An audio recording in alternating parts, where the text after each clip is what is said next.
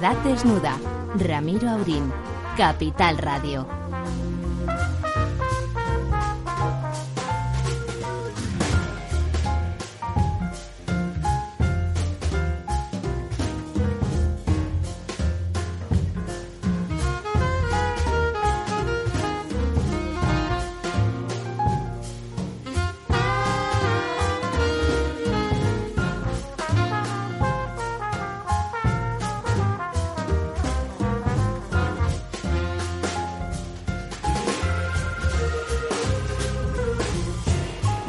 Buenas noches, aquí estamos después de don Federico Quevedo.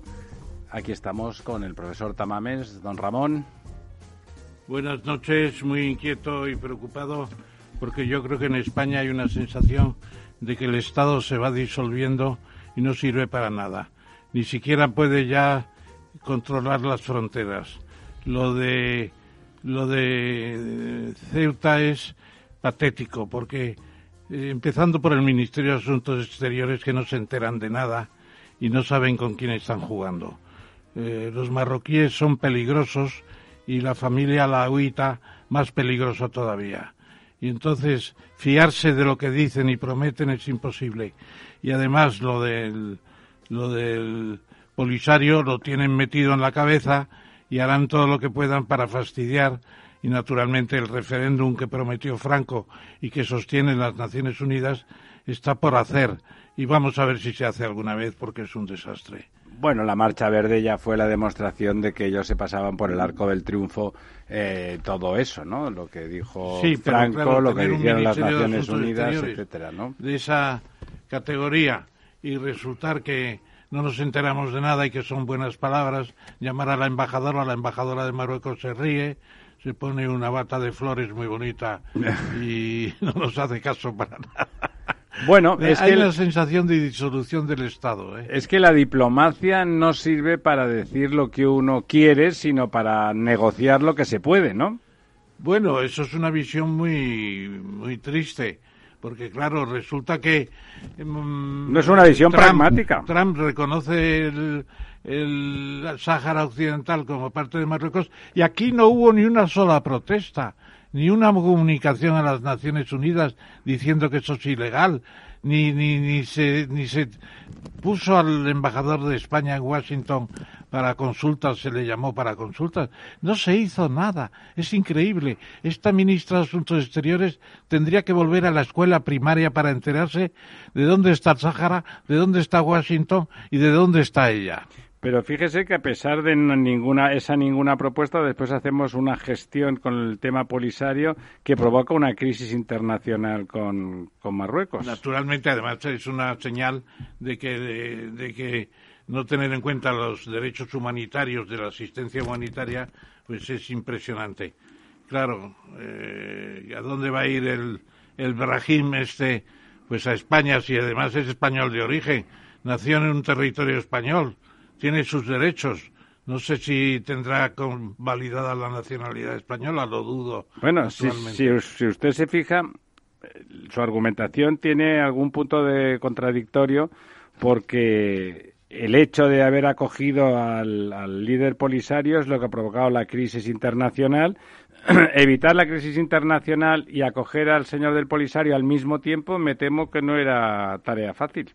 Bueno, es que estamos jugando a dos barajas realmente nosotros teníamos que apoyar decididamente el tema del referéndum y no se hace por razones de conveniencias, etcétera. No, don Ramón. Un día atacan por aquí los marroquíes, otro día por el tratado pesquero, otro día nos claro, buscar las cosquillas por Melilla. Pero eso eso lo que quiere decir que la Realpolitik es una y lo que a uno no, le la Realpolitik es España es un estado de cuarta parte, de cuarta categoría ya.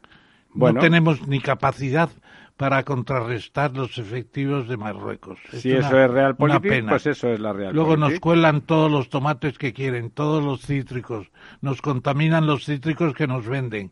Pero usted sabe qué que, relaciones tenemos con Marruecos. Parecen ellos el imperio y nosotros la colonia.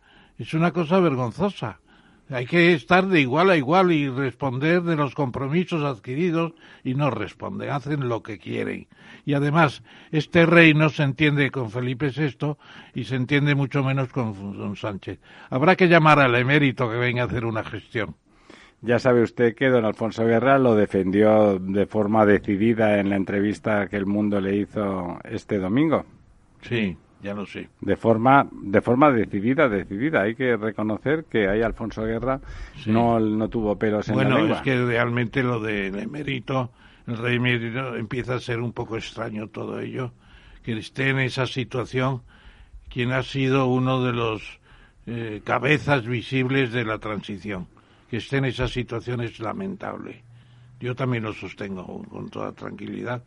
El rey Juan Carlos tendrá sus aspectos negativos, pero tiene un activo histórico fenomenal que, tiene que prevalecer en muchos casos y por razones humanitarias también, que tiene 83 años. Correcto, pero sin demérito de que la parte económica, porque la otra parte hablaba, hablaba don Alfonso Guerra de que un problema de faldas no podía determinar el futuro de alguien que había hecho tanto por la democracia. Estoy de acuerdo con eso eh, los, las cosas eh, en contra de derecho que ha hecho con relación a Hacienda, eso tiene que solventarlo de forma material.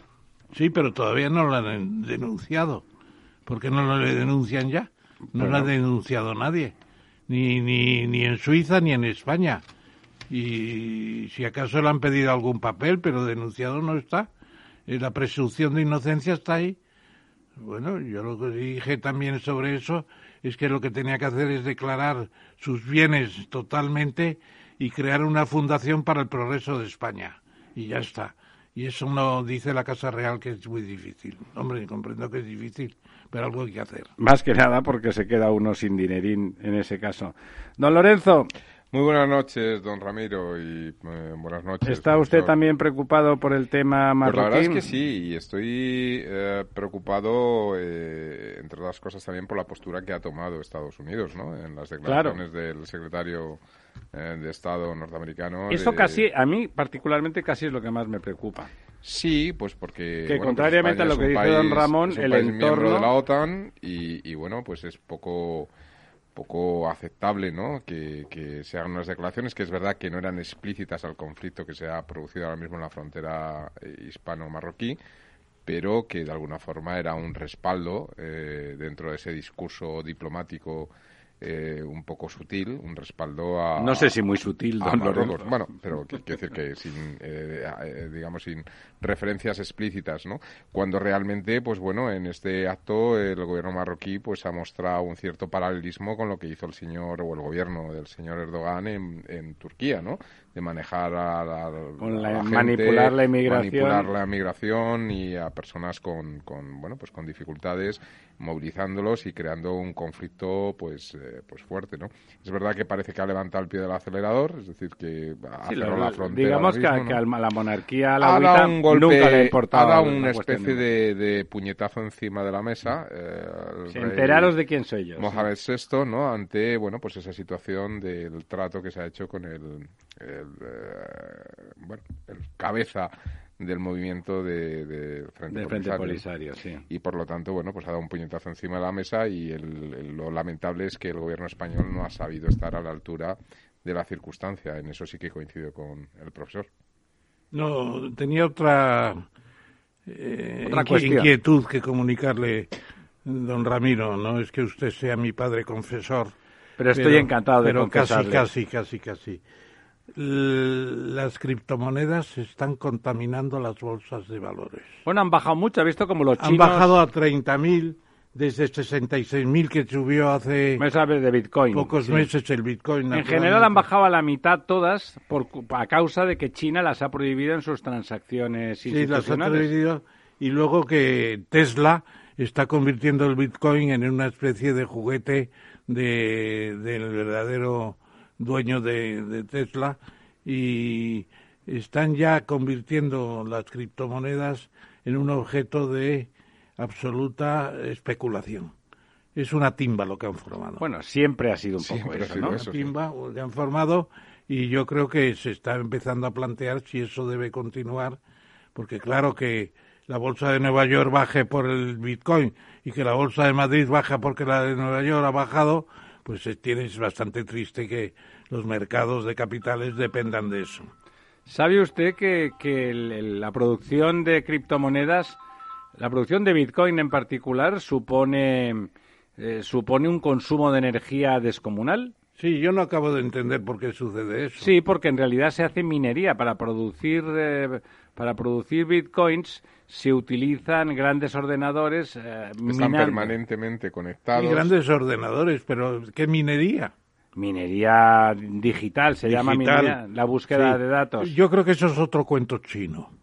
No creo que haya un gasto tan enorme de energía bueno, debido a eso. La documentación parecía... Sí, sí, sí. Es que es en todo el mundo. Más que un estado importante de... Bueno, importante no, seguramente más que un estado pequeño. De consumo energético. Pero otra cosa, ¿quién vigila esos, esos ordenadores? ¿Qué están manipulando esos ordenadores? ¿Solamente el Bitcoin? No, lo manipulan personas que quieren generar bitcoins, claro. que participan en Bueno, y el propio bitcoin, la organización del algoritmo. Por supuesto, claro. La organización del algoritmo se relaciona con estos ordenadores, ¿no es así? Sí, claro. O sea, ahí hay unos miles de personas que están distribuidos por todo el mundo que lo que hacen es que tienen unos ordenadores y van replicando y es lo que de alguna forma hacen como de una especie de notarios eh, a nivel ah. global de que la transacción se ha efectuado. Es decir, es lo que da, eh, digamos, fe de que realmente se está produciendo la transacción. Bueno, ese sería el blockchain más que el... Ese es el sistema blockchain en el que se basa el Bitcoin. Entonces, al final están metidos en ese sistema de blockchain y eso es lo que están consumiendo energía, porque tienen que estar replicando continuamente todas las órdenes, los ordenadores permanentemente conectados. Pero yo no creo que tenga más eh, movimiento el Bitcoin en ordenadores que, por ejemplo, el Tesoro de Estados Unidos. Y nunca has hablado de la tesorería de Estados Unidos. No, pero es que el Tesoro de Estados Unidos está, está autorregulado de forma física. ¿Sí? No necesita notario.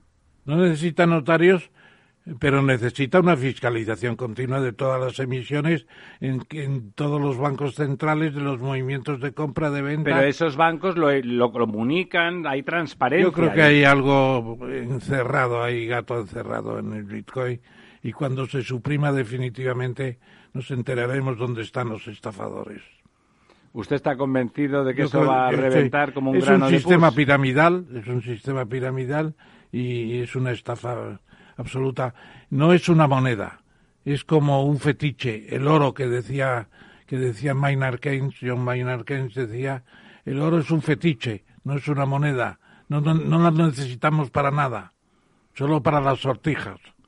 Y que, bueno, el oro es un, es un mineral un activo. inatacable, o sea, que tiene un valor objetivo, ¿no? El oro es un mineral singular, con propiedades singulares. Igual que el diamante, por Igual que el diamante, efectivamente. Tiene propiedades singulares. Bueno, ¿y qué le ha parecido? ¿Ha podido usted dormir desde que don Iván Redondo anunció que el que mañana, que mañana iban a detallar el plan ese para el 2050, ¿ha, ha llegado usted tranquilo? No, a mí me intranquiliza más. ¿O no puede vivir gracias por El hecho de, que Pedro Sánchez haya anunciado que el tercer, que el segundo trimestre va a ser mejor que el primero. Eso no es difícil, don Ramón. El primer trimestre eh, el crecimiento fue de un 0,5 y para el segundo trimestre anuncia el 1,4. Yo no sé de dónde sacan que España va a crecer más que nadie en Europa. Será si funciona el turismo. Pero el turismo, vamos a ver. El 1,4 no es ninguna maravilla. No es ninguna ¿eh? maravilla. Usted eh, perdone. Claro, es un 1,4 de crecimiento sobre un 8% de caída que ha habido. De donde Descontando ya lo que hemos subido. Fíjese usted que eso no es difícil de creer, esa cantidad no es difícil de creer. Usted vive en Madrid como nosotros. Eh, y Madrid, es evidente, el tráfico se ha multiplicado. Sí. Eh, volvemos a tener atascos si no teníamos hace un mes, ¿eh? Sí, Madrid va muy bien porque... por ejemplo... Además comentaba, comentaba Ramón lo del tema de la recuperación del turismo. Hoy se inauguraba la, la, feria de Fitur, ¿no? Se inauguraba Yo creo que, que, sí, ya que transmitido mucho optimismo, ¿no? Los hoteleros, por ejemplo, no tenían el, ese 100% que tenían en los años anteriores a la pandemia, que siempre había 100% de ocupación, pero estaban hablando de 50%. Bueno, o sea, la recuperación no va a ser inmediata, pero ya, ya, han empezado a tener muchas reservas para el verano y, en fin, yo creo que si seguimos en la evolución que estamos... Sí, pues es la vacuna al final, ¿eh? El sí, sí. El Aquí don Ramón, para todos los oyentes, está vacunado, vacunadísimo. Usted ya tiene las dos dosis eh, ya, tengo ya casi 50 días después de la segunda dosis. Y que no ha tenido usted ningún efecto secundario, ¿verdad? Tuve una especie de eh, incomodidad el primer día, pero puse en Netflix eh, una película que se llama Brexit, que les recomiendo.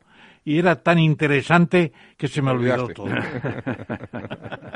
pues cuando, terminé la película me fui a cenar tranquilamente. Ese es un efecto secundario casi cuaternario, más que secundario.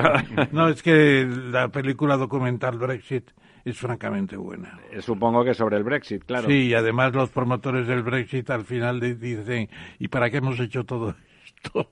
Son los primeros en lamentarse, los expertos. Sí, son conscientes de que han llevado a una pequeña... nombre. la pandemia ha hecho revitalizarse al Reino Unido, ¿no? Porque con su éxito con las vacunas, su, su adelanto formidable al resto de Europa... Se está desmontando.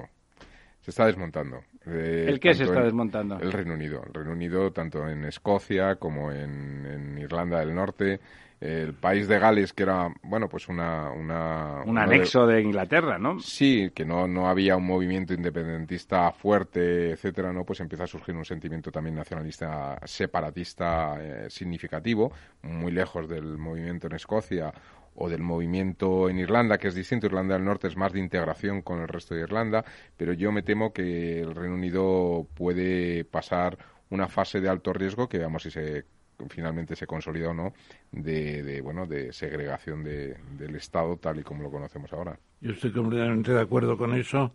Incluso entiendo que el condado de Cornualles, en Cornualles subsiste una lengua céltica y costumbres y tradiciones de un tribales, tribales, es impresionante lo de Cornualles probablemente se declararán independientes. Pero todo eso, en realidad, más allá de la poca simpatía que nos genera el señor Johnson, la verdad es que, como usted ha dicho, es tribal, es contra el progreso de las naciones y contra la constitución racional de los estados y de las unidades políticas en lugar de esa cosa tribal, étnica y, bueno, y muy primigenia, arcádica y, originaria que, tiene que disolverse, ¿no? Está basado en rencores eh, las clases bajas bajas son más imperialistas en primitivismos, que los, que los burgueses.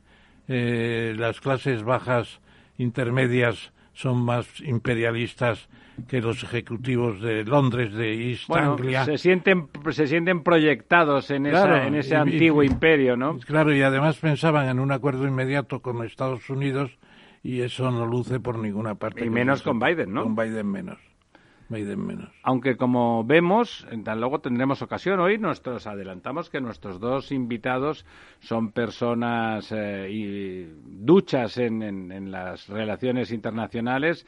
Primero a las 10.30, dentro de unos minutos, tendremos a don Inocencio Arias, que para muchos ha sido siempre un gran divulgador, además de ser embajador y además de ser un diplomático con una carrera muy notable, eh, ha sido siempre en los medios de comunicación un, gran divulgador de lo que significaba la diplomacia y, el, análisis de los problemas de una manera clara y sencilla y bueno, con una gran simpatía que amigos y rivales le, reconocen.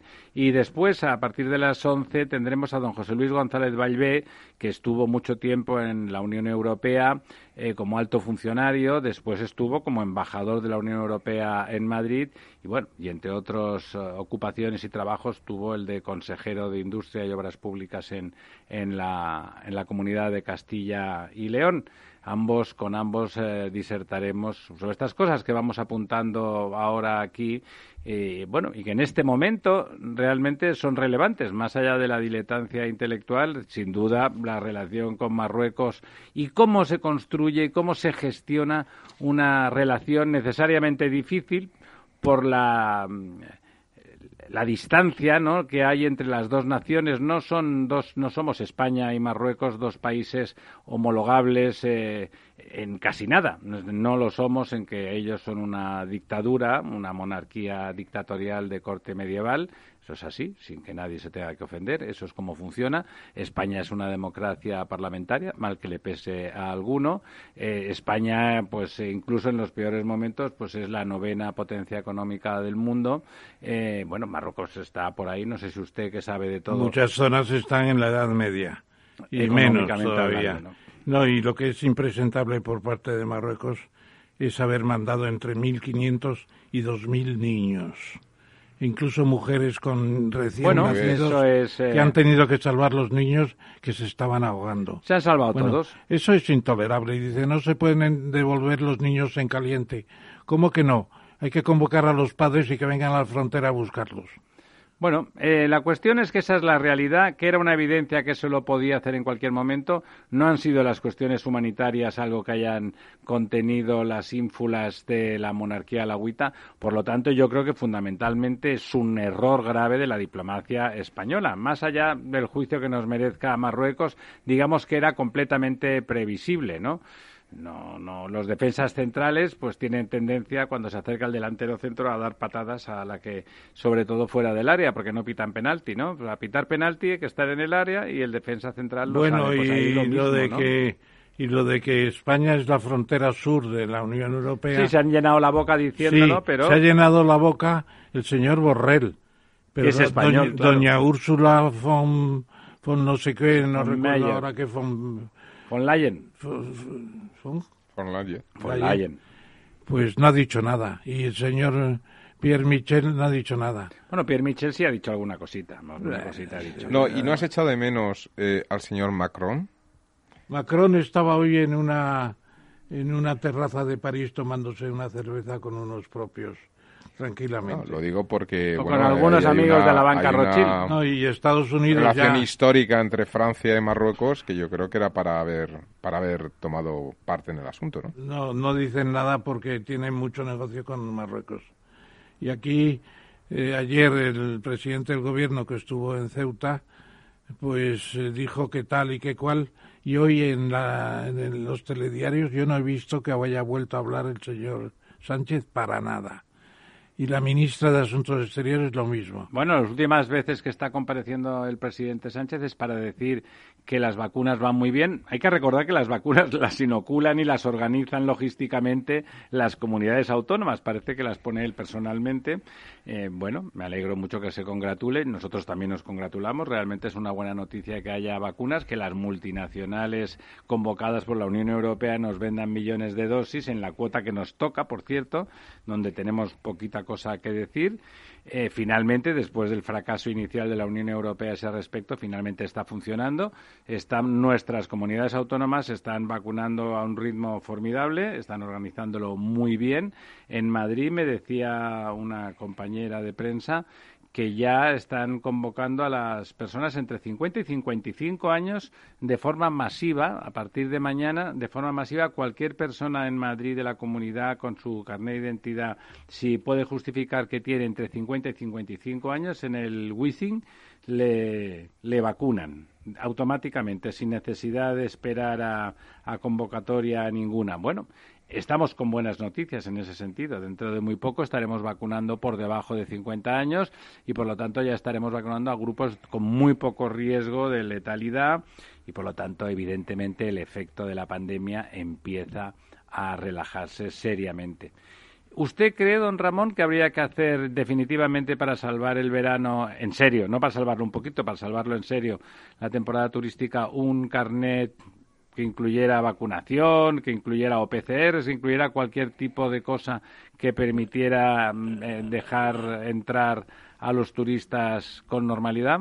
Hombre, yo creo que ya tendría que estar.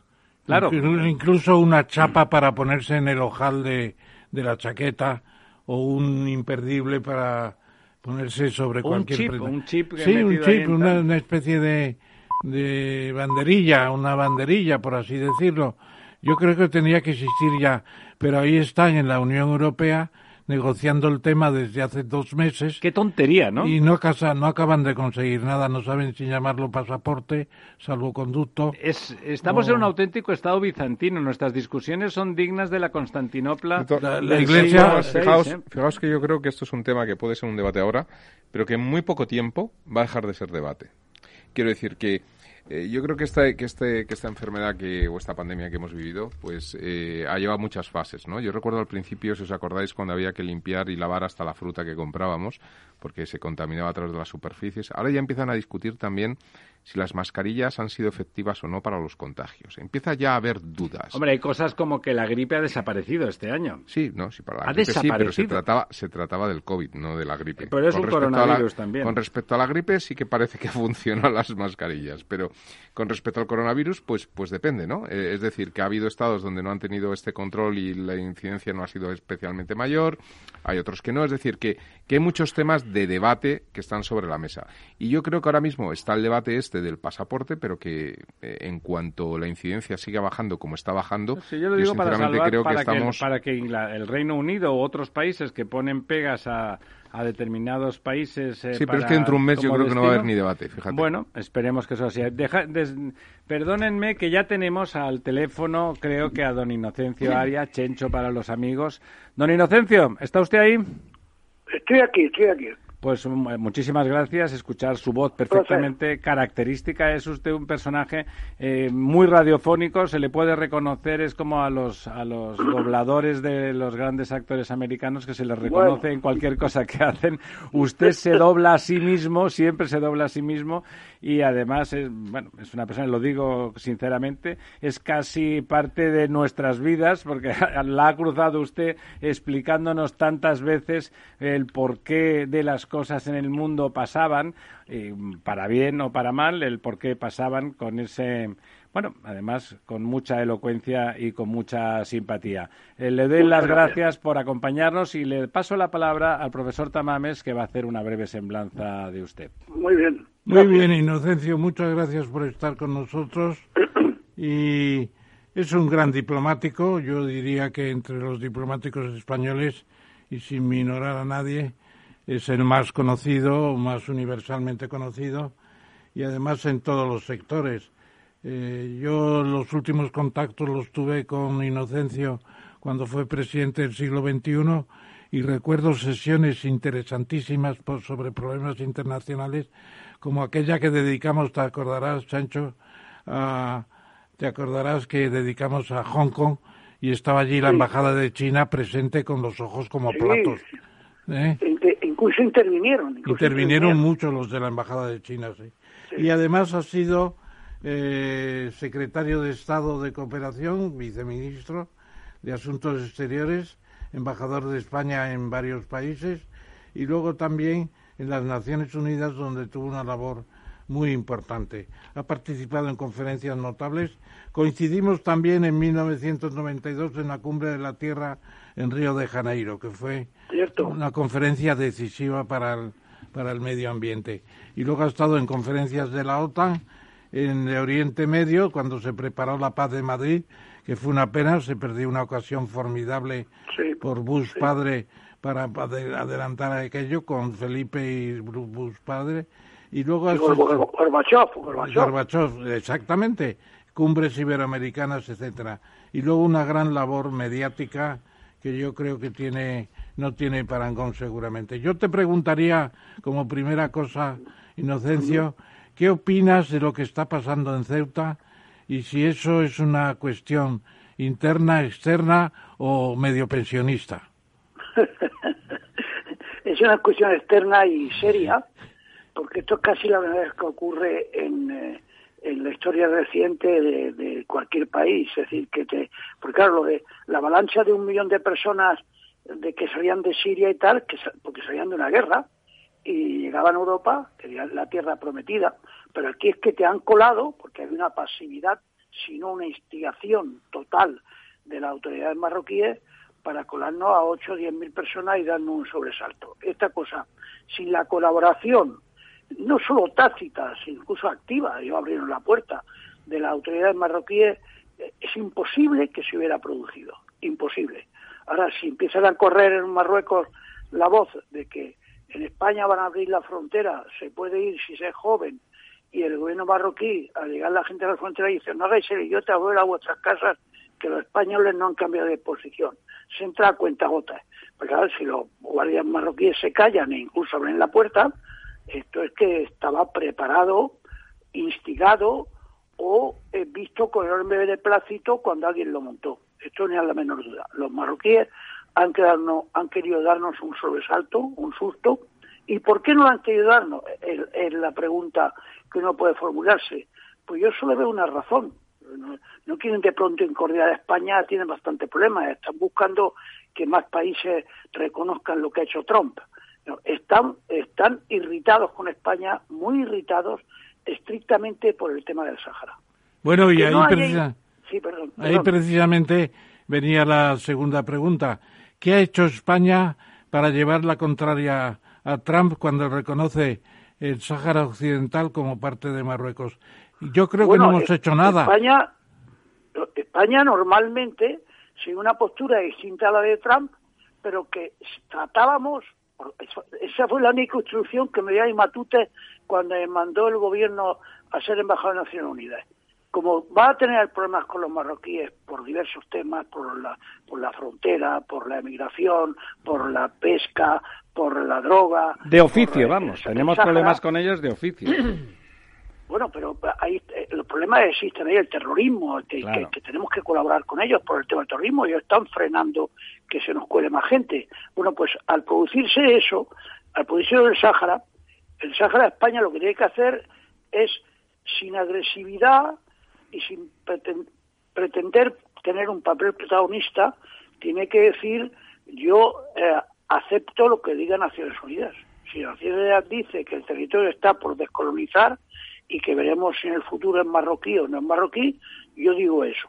Ahora bien, si tú adaptas una postura agresiva con respecto a Marruecos, es que bastaba con decir eso y no significarte. Pero si tú tienes una postura agresiva de que si traes aquí al señor este del Polisario, bueno, traes el tío del Polisario, el Polisario para los marroquíes es la bicha, totalmente la bicha. Y una cosa que muchos políticos españoles no se dan cuenta es que el tema del Sáhara en Marruecos no es un tema del monarca marroquí, que es un tipo chulo, como dicen aquí, que es un tipo corrupto, como dicen aquí, con un tipo tal. No, no sabemos lo que es, si es chulo, corrupto o no. Pero lo que está claro es que no solo le interesa el tema del Sáhara a él, le interesa a todos los gobiernos marroquíes de cualquier signo político y le interesa enormemente a la población marroquí. Por lo tanto, y tú haces cosas. A lo mejor teníamos que admitir a este hombre por razones humanitarias.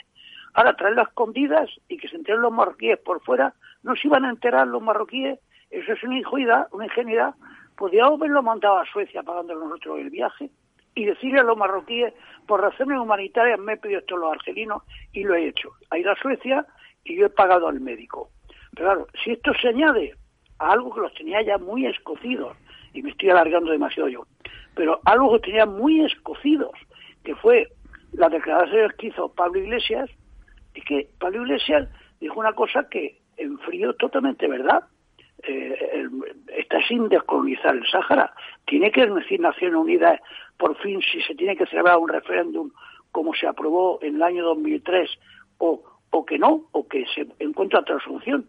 Pero está bien, pero decirlo en el momento y de forma eh, vedetista, porque este hombre, Pablo Iglesias, tiene un ego más grande que los cuatro que estamos en esta tertulia y que la plantilla... Hombre, todos juntos. Don Inocencio, a usted no le... Primero, por supuesto, la actitud de Iglesias, lejos de querer ser buenista, vamos, yo me apostaría a la silla y las botas a que, a que se trataba de una utilización Mm, espuria de, de, una declaración que iba a sentar bien en determinada clientela a sabiendas de que desde el punto de vista de la diplomacia y de la realpolitik era una estupidez, se le puede llamar estupidez.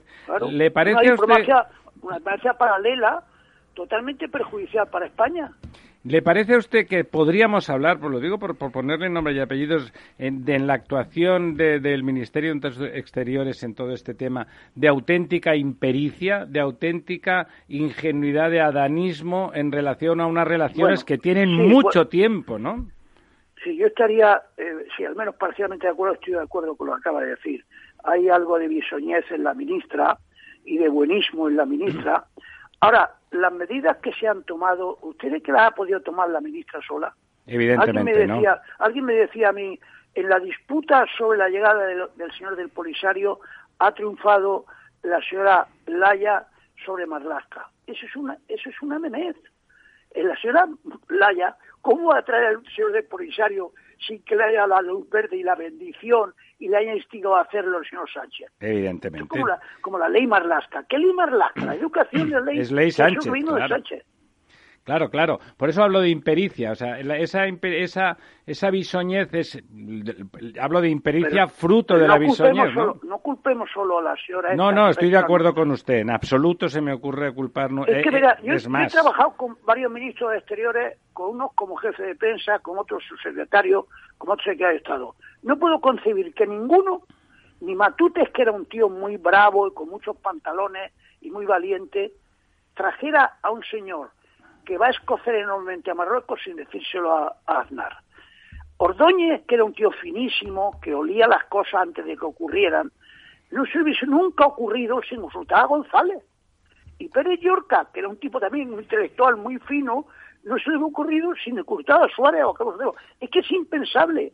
Es, es, es, ha sido Sánchez el que ha dicho traerlo. Lo ha pedido Argelia o lo ha pedido a traerlo. Don Inocencio, ha nombrado usted unas personas a las que no se les hubiese ocurrido no hacerlo preguntando. Nunca se les hubiese ocurrido, nunca les hubiesen planteado semejante, semejante bueno, pero ellos tontería ocurrido a su por, jefe. Por devolverle, por devolverle alguna jugarreta a los marroquíes o porque tiene un corazón muy humanitario, ser haber cruzado por la cabeza, pero sin consultar al presidente del gobierno. Pero hombre, por el amor de Dios, no seamos ridículos.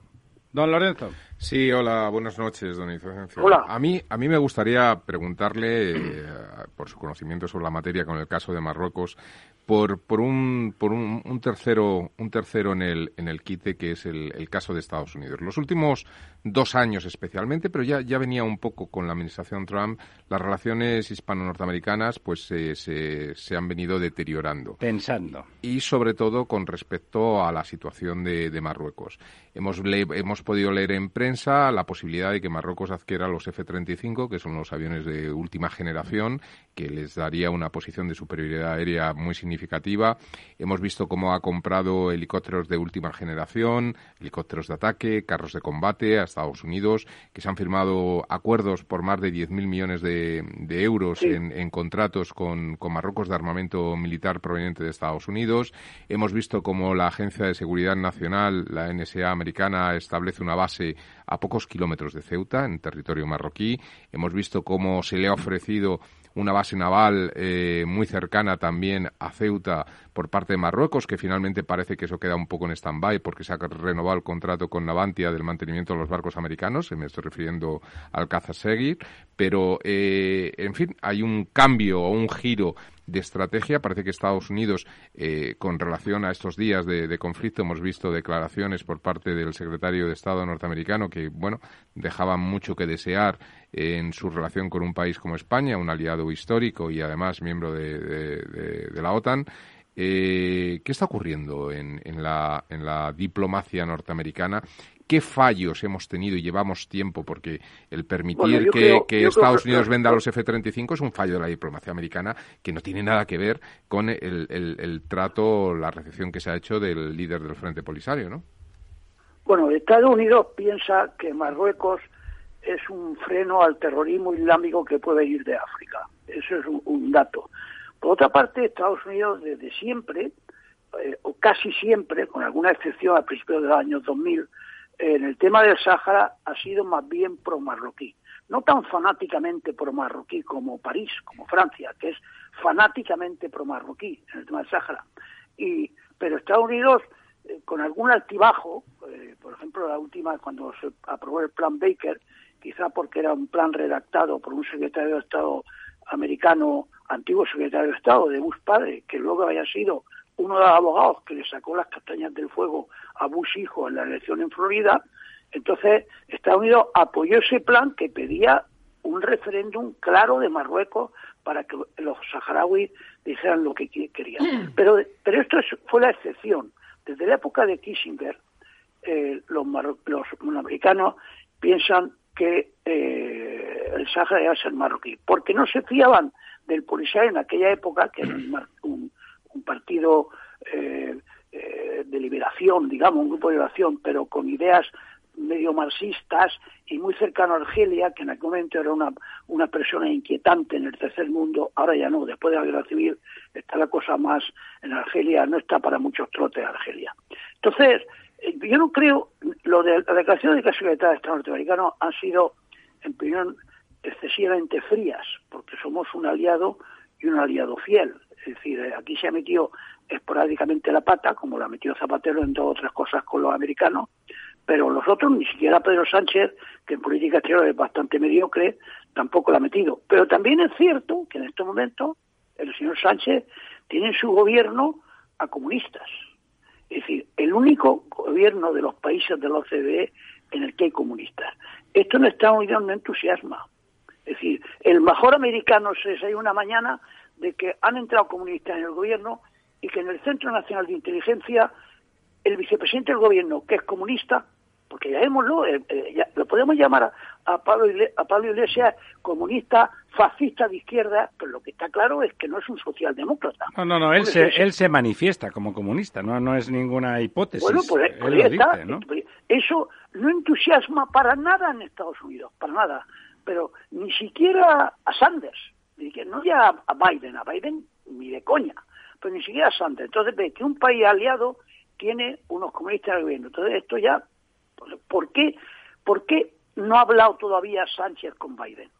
Primero porque no somos el país tercero aliado de Estados Unidos. Por supuesto que no. Y por supuesto que estas cosas que lanzan de Moncloa, que Sánchez le va a proponer una relación especial a Estados Unidos, es que te caes al suelo de tonterías que oyes. No es que te caes al suelo, ¿qué relación especial? Que se van a ir de señoras. ¿Qué relación especial? Es una idiotez para niños pequeños, para, para universitarios. Eh, de izquierda, por supuesto. Pero, pero no se lo ha puesto al teléfono. ¿Por qué no se lo ha puesto? Primero porque eh, somos el aliado número 23 o 25. Y segundo porque no está muy entusiasmado con un gobierno social comunista, que, tiene, claro. que tiene comunistas dentro. Es que esto en Estados Unidos, esto es, esto es la bicha. le dicen, eh, el presidente español, que es el primero que habla inglés, por cierto, de los presidentes españoles, ha hecho un gobierno en el que el vicepresidente es íntimo de los iraníes y dice Biden, ¿cómo? Oye, perdona, perdona, Calvo Sotelo hablaba inglés, ¿eh? ¿Cómo? Calvo Sotelo hablaba inglés. ¿Y qué quieres decir con fue eso? Presidente, fue presidente del gobierno. Pero no, pero te voy a decir, te voy a decir, te voy a decir. Calvo Sotelo hablaba un poco, por regular, tres lenguas, el francés, el alemán y el inglés, pero bien el inglés no lo hablaba. Bueno, pero hablaba, hablaba. Bueno, hombre, si hablaba. Don Ramón es muy nacionalista. no, no, es que le conocí y el presidente de sociedades del Banco Urquijo estaba viajando continuamente y hablaba en inglés. Se hablaría mejor o peor, pero no aquello de yes, very well, Manuel. Yo, te diría, yo te diría que lo entendía más que lo hablaba. Bueno, y desde luego y de luego es el gran ignorado de la transición. Bueno, ignorado, pero estuvo ese que ingresó en la OTAN realmente. No, ahí está, ahí está, que es muy injusto que se haya, eh, muy, muy injusto. Sigue, sigue, Inocencio, perdona, perdona. Era un hombre muy inteligente, Carlos Sotelo. Hombre, y muy culto. Sí, sí, yo no, yo le conocí y era un tipo Perdona, y te, y te voy a decir otra cosa que se ignora de él probablemente el que tenía más sentido de humor de los seis que Efectivamente, era un, era un cachondo en privado, es verdad. Sí, pero el que tiene más, socarrón y además tiene un humor fino, eso por supuesto, pero es ignorado porque estuvo poco tiempo y hizo algo decisivo. Nos metió en la OTAN y, subrayo, en contra de la opinión pública, que había levantado el PSOE. Oye, perdona, Inocencia, a mí me decía, hola, Ramón, nonato, nonato, me decía. No, no, era, era, era un personaje, era un, el, el, más culto, desde luego, diría yo. Don Inocencio. Bueno, perdona porque te... Don Inocencio, ya me aprovechamos y no, cambio de tercio, pero otra de las perlas que, que nos ha dejado la jornada es que el ínclito eh, y, prófugo Carles Puigdemont ha, ha pedido a la Unión Europea que bueno que le, dé la espalda a España en la discusión sobre Ceuta y Melilla porque dice que Ceuta y Melilla son marroquíes y que lo que hay que hacer es descolonizarlas y que, y que no tiene que entrar la Unión Europea en, ese tema. Yo, he dicho hoy a, un periodista extranjero que me ha preguntado que los separatistas españoles están encantados con lo que está ocurriendo. Están encantados con lo que está ocurriendo. Pero Puigdemont eh, no tiene audiencia en la Unión Europea. No, en ese sentido no tenemos que ser pesimistas. Tenemos que ser pesimistas en que tiene audiencia en abundantes medios de información extranjeros. De vez en cuando el New York Times hace cuenta algo sobre el tema catalán que, yo que viví 11 años en Estados Unidos y que está suscrito a él 6 años o 7, me dan ganas de vomitar. Es una cosa insultante.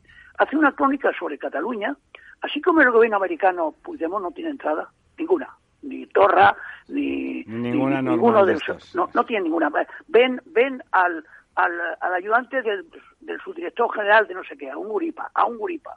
Ahora, en la prensa extranjera, no con enorme profusión, pero de vez en cuando aparece un artículo que sería inconcebible que el tipo que lo ha escrito lo aplicara a su país.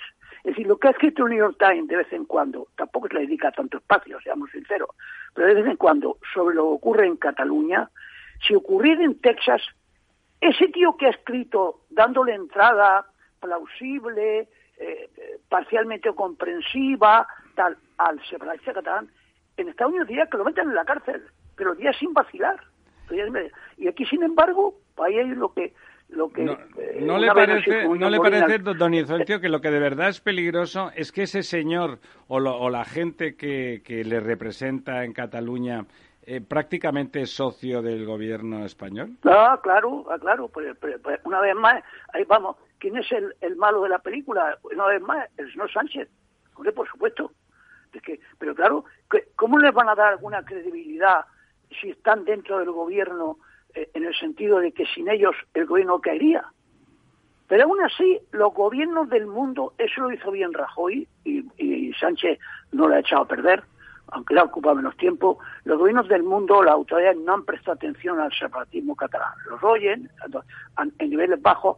Ahora, la prensa internacional no ha prestado una excesiva atención, pero sí ha prestado una cierta atención, más de la que merece el caso, y sobre todo hay artículos frecuentes en que se el, el, que lo escribe pide opinión, digamos, a seis personas españolas sobre el, sobre el caso, porque está en España pasando un mes o quince días o lo que sea, y sistemáticamente saca cuatro separatistas y dos constitucionalistas. Sí, porque es, don Inocencio, porque es folclore, ¿no? Es más, es más folclórico. Bueno, folclore, la España que tiene vestigios del franquismo. Bueno, y una niña eh, que muerda a un perro siempre es más noticia que viceversa, ¿no?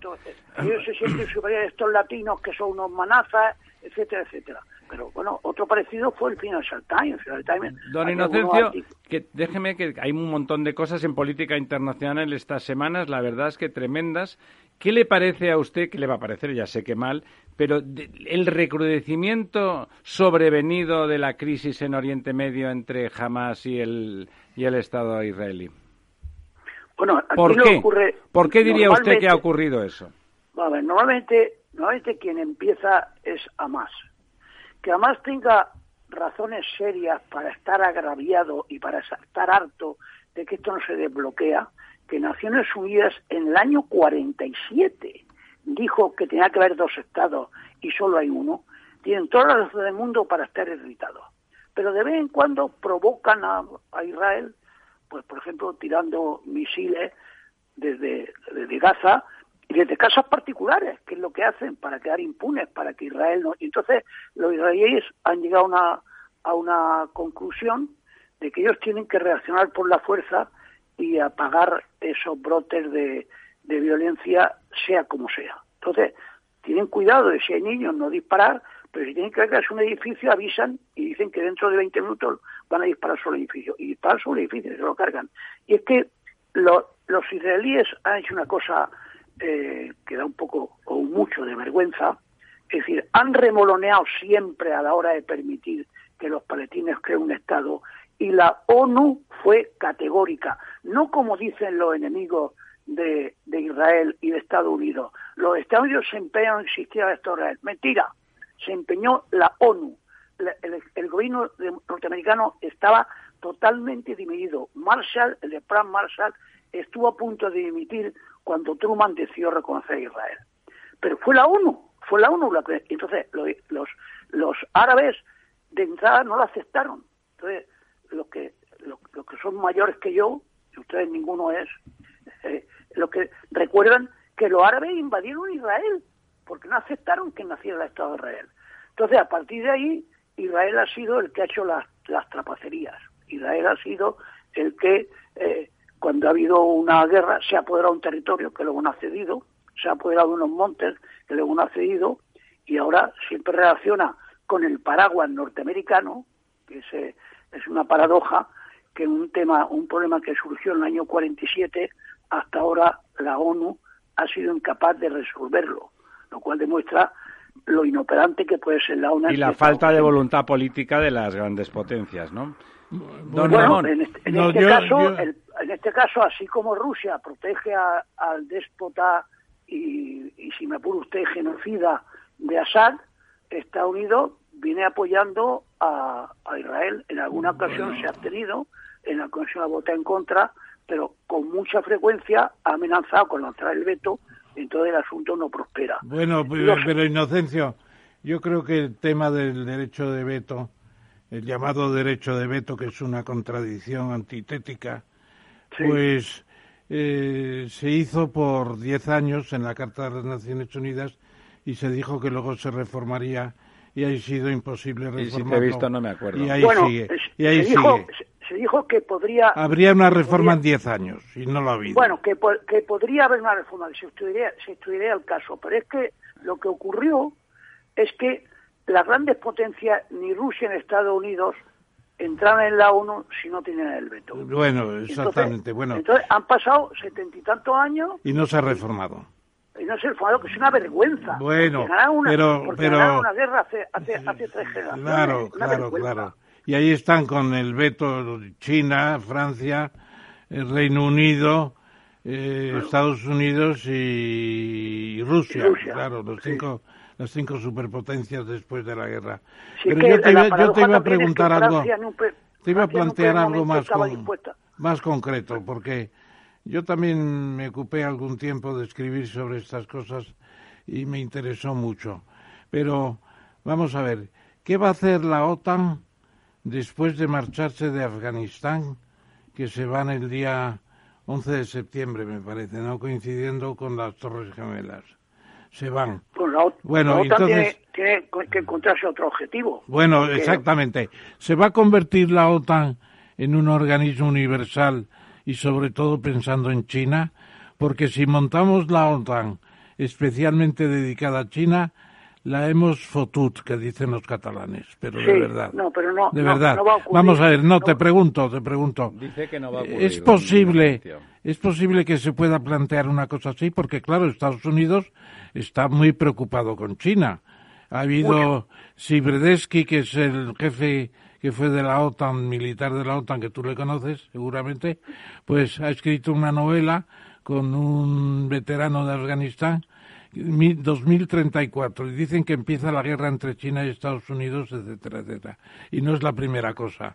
Entonces, ¿tú crees que se puede reconstruir una especie de muro con Japón, Filipinas, Indonesia, etcétera, en torno a China? o van a derivar hacia la OTAN.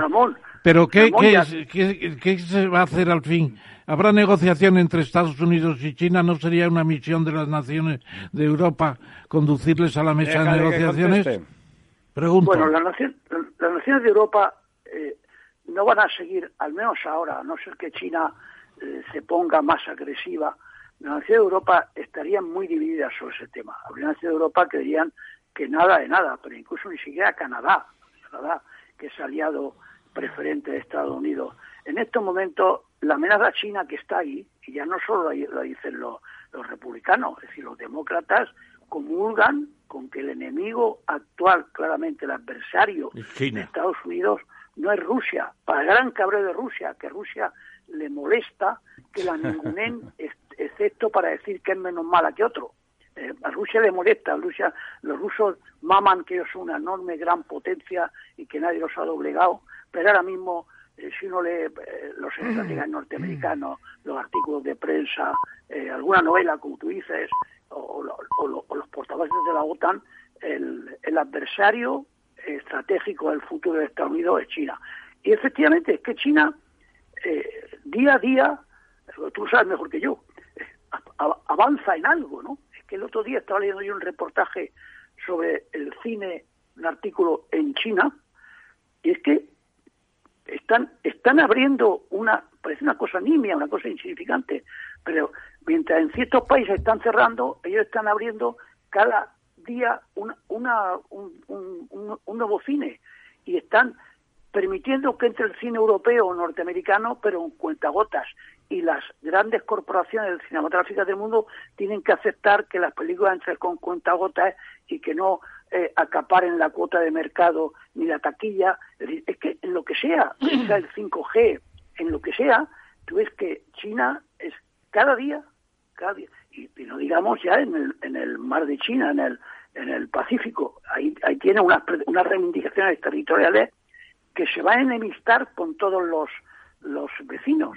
Don Inocencio, pero desde el punto de vista de lo que le preguntaba don Ramón, aunque sea un poco retóricamente, ¿Usted cree que puede llegar de forma efectiva un gran conflicto armado entre Estados Unidos y China?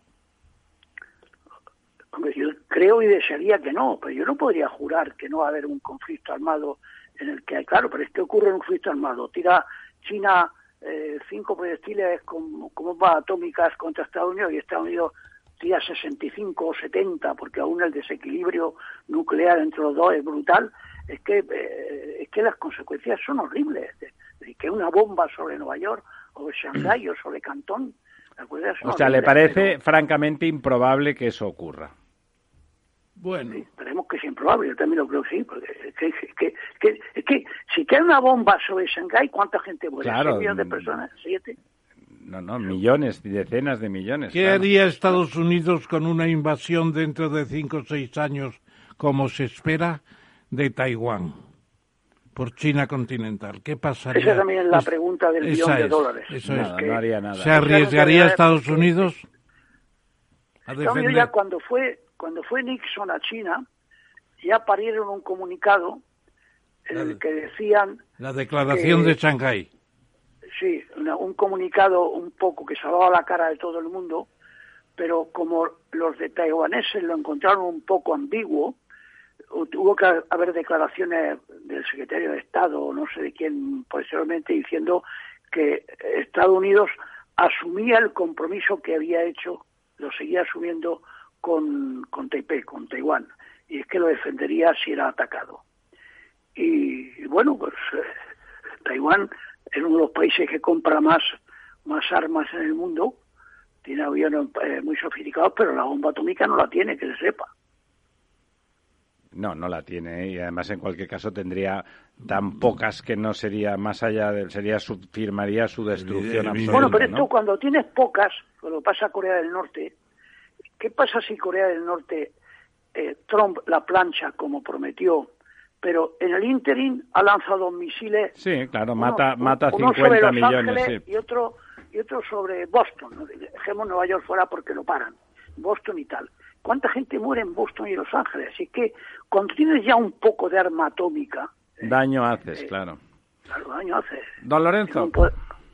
Sí, eh, don Inocencio, a mí me gustaría cambiar geográficamente en este repaso que estamos, estamos haciendo por todo el mundo y acercarnos un poco a Europa en un, en un conflicto al que yo además eh, bueno, pues por proximidad he vivido una serie de años en Irlanda y le tengo un cierto cariño, lo de las seis provincias del Ulster que pertenecen al Reino Unido y que parece ser que hay un movimiento masivo, amigos que yo conservo en, la, República de Irlanda, que me dicen que, hay una avalancha masiva de, ciudadanos del Reino Unido irlandeses eh, pidiendo el pasaporte irlandés, pues que es una de las concesiones que la República Irlandesa concede para poder seguir manteniendo los privilegios de pertenecer a la Unión Europea, pero eh, que hay unas ciertas reticencias por parte de los eh, expertos en, la República de Irlanda, porque dicen que, bueno que los seis condados de Ulster han sido mantenidos artificialmente durante mucho tiempo con subvenciones, que es una economía no competitiva, que solo ha sido subvencionada y estamos comparando pues un país como la República de Irlanda con 60, casi 70.000 euros de renta per cápita frente a los 24.000 de, eh, euros de renta per cápita que tienen los seis condados de Ulster y que además pues que no tienen ninguna competitividad de nada y encima han perdido ahora las ayudas eh, de, la, de la política agraria común comunitaria, ¿no? Eh, hay un hay un cambio y hay un problema para el Reino Unido y un problema para Irlanda, para Irlanda, la República de Irlanda, y hay un, cambio de, de, bueno, pues del mapa, o puede haber un cambio, muy, mucho más rápido de lo que la gente se piensa, o al menos la prensa aquí recoge, en el mapa de la, de la Unión Europea. ¿Qué, qué, piensas de esto? Bueno, yo he vivido en Irlanda también un cierto tiempo, en Dublín, eh, y de, de Ulster tengo pocos amigos, pero tengo amigos de, de, la República de Irlanda que tienen el suficiente distanciamiento, ni siquiera viven allí, o tengo uno que vive en Londres, otro que vive en Edimburgo, otro que vive en Boston, para ver las cosas con frialdad. Eh, esto me dicen que está surgiendo un movimiento de gente de Ulster que antes eh, si se les comentaba la posibilidad de unirse con el sur, eh, eran capaces de abofetearte, y ahora ya una minoría dice eh, que habría que pensar en hacerlo, y otro, dice que los que querían de abofetearte han desaparecido. Muchísimos aún dicen que no, que es mejor ser british, pero, pero ya no lo ven como una cosa repelente o absurda. Descabellada, ya no la ven como algo descabellado. Exacto. Por tanto, hay ese movimiento que dependiendo de que, claro, es que hay cosas ahí además, yo creo que no están bien resueltas. El tema de la famosa frontera eh, eh, no está resuelto perfectamente. Entonces, conforme evoluciona la cosa y, evoluciona la cosa en, Londres y en Gran Bretaña, y lo que ocurra en Escocia, y lo que ocurra en Escocia, pues veremos. Eh, los de Luster, de luego, quedarse fuera de la Unión Europea es que no les apetece nada. Los escoceses, los escoceses, la base ahora mismo del sentimiento independentista que estaba ahí es porque se han quedado fuera de Europa. Esto lo dice cualquier escocés. Hmm. Aquí esto no habría crecido si no fuera porque nos hemos dado cuenta que aquí el Brexit no triunfaba, entonces triunfó en el resto de la, de la Unión, del Reino Unido, y nos lo han impuesto y nos están jodiendo, porque nos gustaría estar dentro de Europa. ¿Usted cree, eh, rematando, y ya se nos acaba el tiempo, de lo que le preguntaba don Lorenzo, ¿le parece que puede llegar a haber una cierta desmembración del Reino Unido, sobre todo en la parte de Ulster y de Escocia, a causa del Brexit? ¿Puede llegar yo eso en Irlanda lo veo en, cinco años. ¿De una forma natural? Yo, no descartaría, eh, no para ahora, yo creo que Johnson no va a su brazo a torcer y no, no, no, no va a permitir, y claro, tiene que dar una cierta luz verde en Westminster para que haya un referéndum. Eh, eh, son ahora, ahora a medio plazo yo no estaría tan seguro. ¿eh? Bueno, los acuerdos del Viernes Santo contemplan la posibilidad de ese referéndum sin, sin, sin necesidad del referéndum dentro de, los seis condados de Ulster. Es decir, no, no, pero estaba hablando, estaba hablando ah, de Escocia. No, está hablando de Escocia, que ahora mismo Johnson no lo va a permitir, pero a medio plazo yo no estoy tan seguro, depende de cómo eh, la conducta del gobierno británico, eh, si crece el sentimiento independentista en Escocia, que ahora mismo sería levemente mayoritario por tener la independencia, creo yo, pero no, sé, no, apostaría yo ahí nada en ninguna de las cosas. ¿eh? Bueno, don Inocencio, muchísimas, muchísimas gracias. Ha sido un placer como era previsible y la verdad es que nos acordamos de usted cada vez que pasa algo en el mundo y por eso eh, hoy con don Ramón, que es el que hace de maestro de embajadores. Pues muchas gracias, muchas gracias a ustedes. Muchísimas gracias. Saludos. Volveremos a llamarle a la que haya un conflicto. Muchas gracias. La verdad desnuda. Capital Radio. Aquí, en Capital Radio, está el programa más divertido y de mayor influencia en el mundo del capital humano. Todos los viernes a la una de la tarde, únete a Humanos en la Oficina, presentado y dirigido por el speaker internacional Miguel Ángel Pérez Laguna. Un programa donde el talento es protagonista en un formato innovador e irresistible que ya se escucha en 13 países. No te lo pierdas.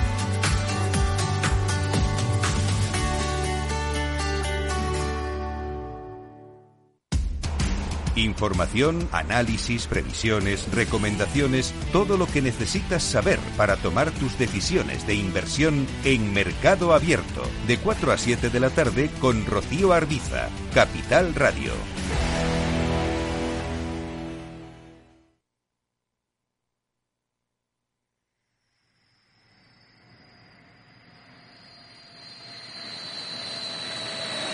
La verdad desnuda con Ramiro Aurín.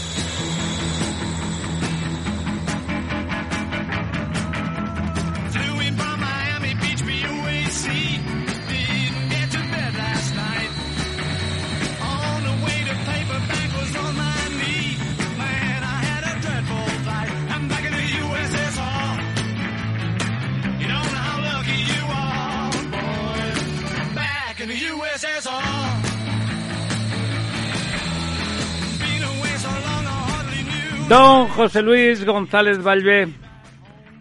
¿Está usted ahí? Buenas, sí, buenas noches. Aquí estoy. Aquí está conteniéndose porque don José Luis ahora nos contará todas sus virtudes teologales don Ramón, pero además de todas esas, las formales, las académicas y las profesionales, tienes la de ser una de las personas más simpáticas que yo he conocido en mi vida. Y cuando no cuenta un chiste inmediatamente, cuando se le llama por teléfono, uno tiene la sensación de que a lo mejor tiene algún tipo de constipado. Como decía, como decía la canción de los Beatles que teníamos, eh, ¿habrá que volver a, a la URSS a negociar o como decíamos hace un momento con don Inocencio eh, con don Inocencio Arias, eh, vamos a poder pasar de, de su heredera a Rusia y simplemente negociar con China. Eh, Ramiro, te oigo un poquito bajo. Si no te importa, mm, intenta que yo te oiga un poquito más alto. Ahora nuestro compañero. Me repites la cuestión. Néstor nos sube el volumen, porque yo estaba hablando a un volumen habitualmente alto en el que hablo, de hecho excesivamente. Le decía a don José Luis si le parece que que comentábamos con don Inocencio que, los rusos estaban un poco molestos porque, bueno, simplemente ya se les trataba de ser los segundos más malos. Ya no eran ni tan molestos que el auténtico peligro para Occidente eran los chinos. ¿Le parece la canción de los Beatles que decía volver a la URSS? ¿Tendremos que volver a negociar con Rusia o eso cada vez va a quedar más como una cuestión del pasado? Yo creo que tiene razón Inocencio. Efectivamente, eh, por razones de tamaño y lo que ha sido siempre el imperio del medio, como dicen ellos, si uno está en China y ve los mapas que hacen los chinos, nosotros la ponemos al extremo derecho en los mapas nuestros, pero ellos lo ponen en el centro, ¿no? Y, yo creo que yo creo que efectivamente el dominio ahora va a ser totalmente chino por razones de tamaño, de, de productividad industrial, etcétera, etcétera. Y luego está ocurriendo una cosa que generalmente no se suele comentar mucho y es que eh, los países occidentales, Estados Unidos, la Unión Europea, han jugado a, dar entrada a China en lo que llamamos la multilateralidad, es decir, por ejemplo, la Organización Mundial de la Salud, Organización Mundial de Comercio, y se están adueñando de ellas. Es decir, por ejemplo, en el tema de la vacuna, todos sabemos que la OMS, la Organización Mundial de la Salud, ha funcionado mucho más bajo mm, paraguas chino que bajo otro paraguas. De hecho, el último informe que hicieron los expertos esos sobre el origen del, coronavirus, que felizmente parece que se está acabando, eh, muchos expertos independientes occidentales han dicho que no, que es un, informe que no sirve para nada, vamos. Es decir, que, que yo creo que efectivamente va a ser China, lo es ya, vamos, lo es ya. De hecho, de hecho el, año pasado ya superó, eh, cuando empezábamos a estudiar esto, eh, en, en el orden del PIB mundial, Estados Unidos aparecía el primero siempre con sus con sus 21 billones de dólares, una cosa así, y aparecía la segunda la Unión Europea con 14 billones de dólares. Bueno, pues ya ahora es China la segunda con 14 billones de dólares y la Unión Europea es la tercera con 13.4. Es decir, que, y ahí evidentemente en esa clasificación Rusia aparece en el lugar decimotercero o decimocuarto. Ahora, después de esta primera digresión, don Ramón Tamames, el profesor Tamames, va a hacer, como siempre, una pequeña semblanza de sus virtudes. Muy bien. Buenas noches, José Luis, y gracias por estar aquí, desde luego. Y yo diría que tienes casi una triple personalidad. Como ingeniero de caminos, eh, máster en desarrollo, etcétera, etcétera, tus trabajos técnicos y demás. Luego como empresario en Tecniberia, en el ICEX, en, en la propia COE. Y por último como europeísta, que esta faceta que hemos conocido más en los últimos años y además con una cosa muy importante que fueron los fondos estructurales que contribuyeron a cambiar la faz de España, porque lo que ha hecho la Unión Europea con España en fondos de, en fondos de cohesión, en fondos regionales, etcétera, ha sido verdaderamente formidable. Entonces, en esta tercera faceta tuya, más eh, próxima en el tiempo, yo te preguntaría, ¿qué se puede esperar de la, de la conferencia europea que se abrió el pasado 7 de mayo para un año para recibir opiniones? ¿Vamos a dar el gran espectáculo del mundo después del Brexit, de quitarnos de encima al Reino Unido con todos sus frenos que no querían hacer unos Estados Unidos de Europa? ¿Qué opinas tú? ¿Vamos a eso o vamos a entrar en una especie de letargo eh, sucesivo. ¿Qué, ¿Qué, opinas? Bueno, yo ojalá se confirme tu, tu pronóstico. Yo creo que precisamente lo que se ha pretendido siempre, y esta, este intento del, del futuro de Europa es otro intento en la misma línea, es que este reproche que se le suele hacer a Europa de que eh, los ciudadanos no participan en Europa o no forman parte de la Europa política, pues se acabe de una vez con esa especie de tabú y efectivamente se participe. Yo no sé si habéis tenido ocasión de entrar en la página web que se ha montado alrededor de esto y es de la conferencia. sí, es espectacular. O sea, realmente uno puede ya eh, primero te dicen las cosas que están pasando cerca de donde tú estás relacionadas con el debate europeo. Luego te dan la posibilidad de que opines sobre temas que están clasificados, por supuesto, en, en, los, en los idiomas oficiales de la Unión Europea. Es decir, que eh, más no se puede hacer de cara a movilizar a, los ciudadanos para que participen en la construcción de Europa. No tanto para que luego puedan decir los políticos europeos, pudisteis participar en no lo hiciste, sino para que participemos. Es decir, yo creo que precisamente esa, esa especie de reseteo democrático que pedimos a veces de empezar a construir las cosas abajo arriba, pues este es un magnífico ejemplo, porque eh, eh, a veces precisamente los economistas o los analistas de sistemas decís que qué bien se, si pudiéramos comenzar a organizar las cosas desde lo que llamáis el Estado cero, es decir, hacerlo sin tener en cuenta los condicionantes a veces perversos que la historia ha ido introduciendo en las organizaciones. Bueno, pues esta es la ocasión, es la ocasión de resetear la Unión Europea desde el Estado cero, porque todavía en la Unión Europea, y esto creo que es una virtud, no existe la amalgama de intereses políticos, partidistas, económicos, etcétera, no están tan no están tan institucionalizados como lo están en los estados nacionales. Es decir, hay más posibilidades de definir una estructura política ex novo a gusto de los ciudadanos. Y más racional, ¿no? Y más racional. Y más racional precisamente porque, bueno, lo sabemos todos, hemos heredado estructuras políticas del siglo XVI algunas y seguimos con ellas. O sea, la estructura política de la mayor parte de las democracias occidentales, y la española es un ejemplo, es una especie de palincesto en el que están ido superponiendo eh, una serie de instituciones que siguen todas. Es decir, en ningún momento ha habido un reseteo de decir, bueno, pues como ahora hemos creado las comunidades autónomas, eh, pues vamos a, a, organismos que antes estaban en la administración central, ahora ya no tienen por qué estar. No, eso no ha ocurrido. Y Pero, se han ido creando uno detrás de otro y entonces precisamente la Unión Europea lo que quiere es hacer un Estado cero, digámoslo así. José Luis, vamos a ver, porque una cosa es, y me dejas muy entusiasmado con la web, que has descrito como una fuente de sabiduría y de conexión y de conocimiento de lo que está pasando. Y otra cosa es, vamos a tener un Jacques Delors que sea capaz de dirigir todo eso. Es decir, doña Úrsula y el señor Michel son realmente capaces de encauzar las instituciones europeas actuales un entusiasmo como que hubo con Delors, con Jacques Delors, la Unión Monetaria y todo lo demás. Ojalá, yo creo que también mm, con Delors, que yo, yo entré en la Comisión Europea cuando estaba Jacques Delors y efectivamente fueron años dorados, ¿no? Y, y yo creo que eran debidos primero a su fuerte personalidad política, era un hombre al que los jefes de Estado le hacían caso, cosa que ahora no debe estar tan clara.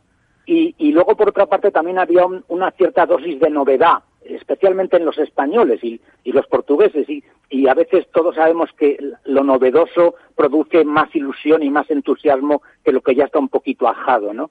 Entonces, es, es distinto el momento, porque ya llevamos bastantes años, España entró en el 86, ya llevamos 14 y 21, 35 años, de manera que ya no, la sensación de novedad ya no existe, pero sí tenemos la suficiente experiencia europea ya como para haber vivido muchas crisis, haber visto qué cosas se pueden corregir e intentar hacerlo. Yo animaría a todo el mundo a que entrara en esa página, participara y que hubiera un verdadero, una verdadera participación masiva de gente diciendo cosas que, que legitimaran eh, los cambios que se quieren introducir o los reseteos que se quieren hacer. Don Lorenzo. Sí, hola, buenas noches, José Luis. Un, buenas noches. Eh, yo creo, fíjate, eh, por, por, dos comentarios primero y luego, luego te lanzo la pregunta, que lo del chiste que decía eh, Ramiro sí lo ha hecho cuando ha dicho lo de que te oía abajo porque otra de las características de don José Luis es que tanto a Ramiro como a mí nos saca por lo menos una cabeza. Y, y, luego otro comentario simplemente que me ha hecho, me ha hecho gracia porque me recordó mi, mi época de estudiante en Estados Unidos que comentabas lo del, lo del, lo del mapa de China en el centro, con, con, a, con América a su derecha y Europa a su izquierda. Pero más sangrante es cuando yo llego a Estados Unidos en la Universidad de Berkeley y me encuentro un, un mapa mundi donde lo que está en el medio es eh, América y entonces claro. Euroasia la dividen en dos, lo cual es como más grave, porque claro, eh, al fin y al cabo en China lo ponen en el centro y puedes discutir o no, pero lo que divide el mapa es agua, pero ahí sí. es que parten la Tierra en dos y dejan Europa a un lado y, y, la parte de Asia a otro, pero América en el centro, ¿no? Con lo cual hay cosas peores America que, lo de, que, lo de, China. America ¿no? First. American First, sí, eso, eso es.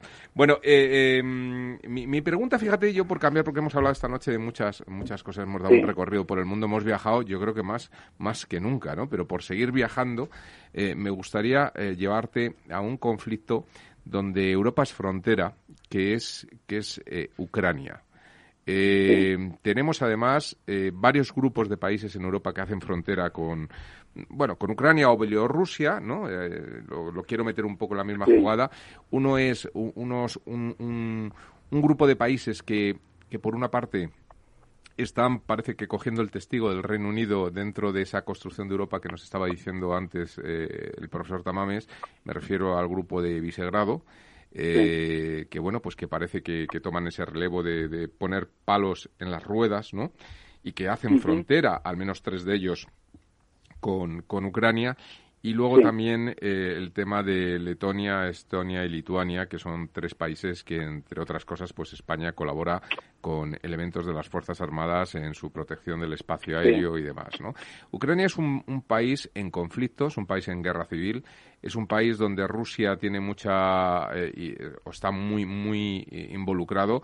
Hemos visto recientemente movimientos de tropas, eh, uno de los mayores, eh, digamos, maniobras eh, que ha habido en, en, Rusia, el desplazamiento de la unidad de élite, como hablamos de los marines y tal, de esa, esa unidad de, de, ataque aéreo que tienen de, de, paracaidistas y demás, que se ha desplazado a Crimea, pa, eh, se ha desplazado establemente la base a Crimea. Uh -huh. Se ha hablado incluso de la posibilidad de que todo lo del Donbass y demás era un poco un fuego de humo, pero que realmente podían invadir por el sur, de una expansión desde Crimea.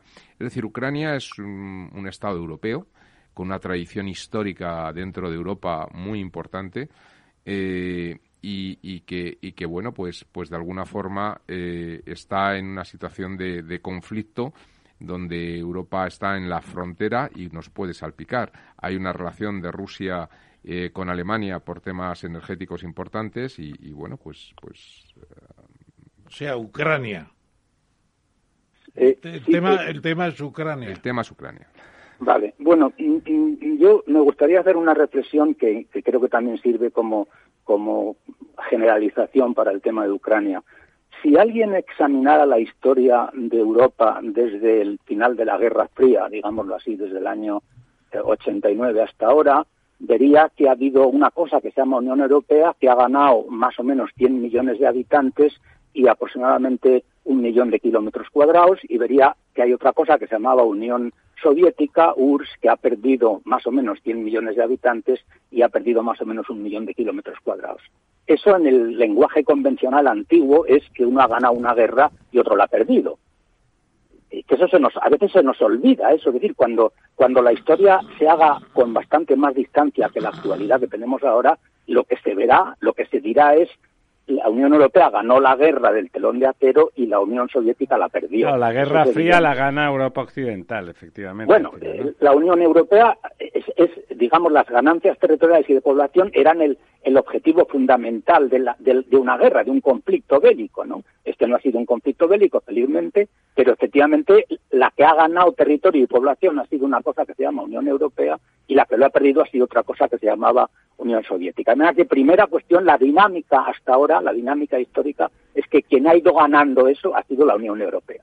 Lo que ocurre es que tenéis razón, ahora llega la pieza clave, que es Ucrania. Ucrania es mucho más ruso que ningún otro de los estados. Los otros estados no eran rusos, pero Ucrania es un estado casi ruso, como las tres repúblicas bálticas. Fijaros que si uno ve un mapa, entre Polonia y Lituania está todavía Kaliningrado, que es la, la, la prusiana Königsberg, donde nació Khan, por cierto, y que es ruso.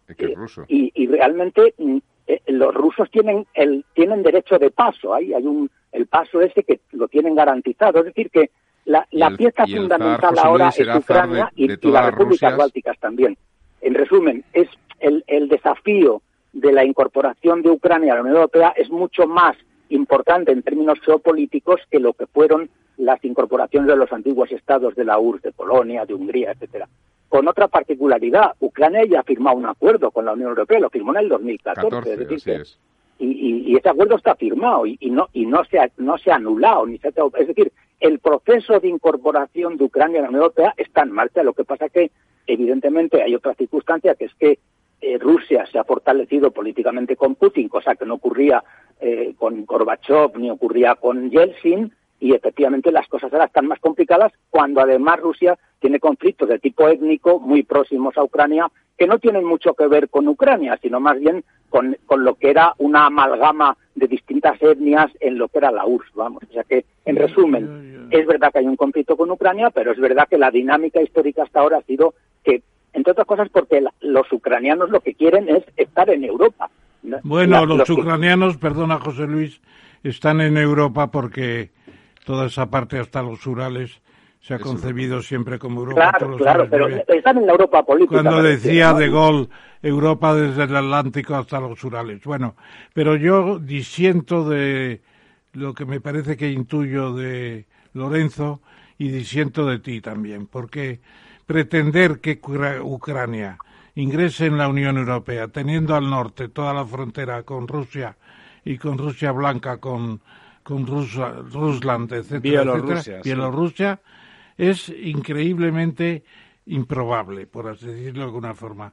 Además, ya vamos a dejar de esa historia. Crimea es rusa y, y, tártara, eh, pero no es ucraniana. Y, fue un regalo que Khrushchev, que era ucraniano, le hizo a su país. y naturalmente eso no lo van a soltar los rusos ni, nunca.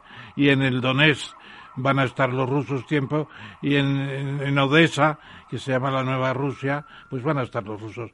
Yo creo que hay que dejar a Ucrania que se negocie con Rusia lo que tenga que negociar. Meternos los europeos occidentales de la Unión Europea en el tema de Ucrania son ganas de calentarnos la cabeza para nada. Me parece. Eh, lo dice Kissinger, hombre, pues Kissinger algo sabe de los poderes reales de los poderes fácticos de la compensación de bloques.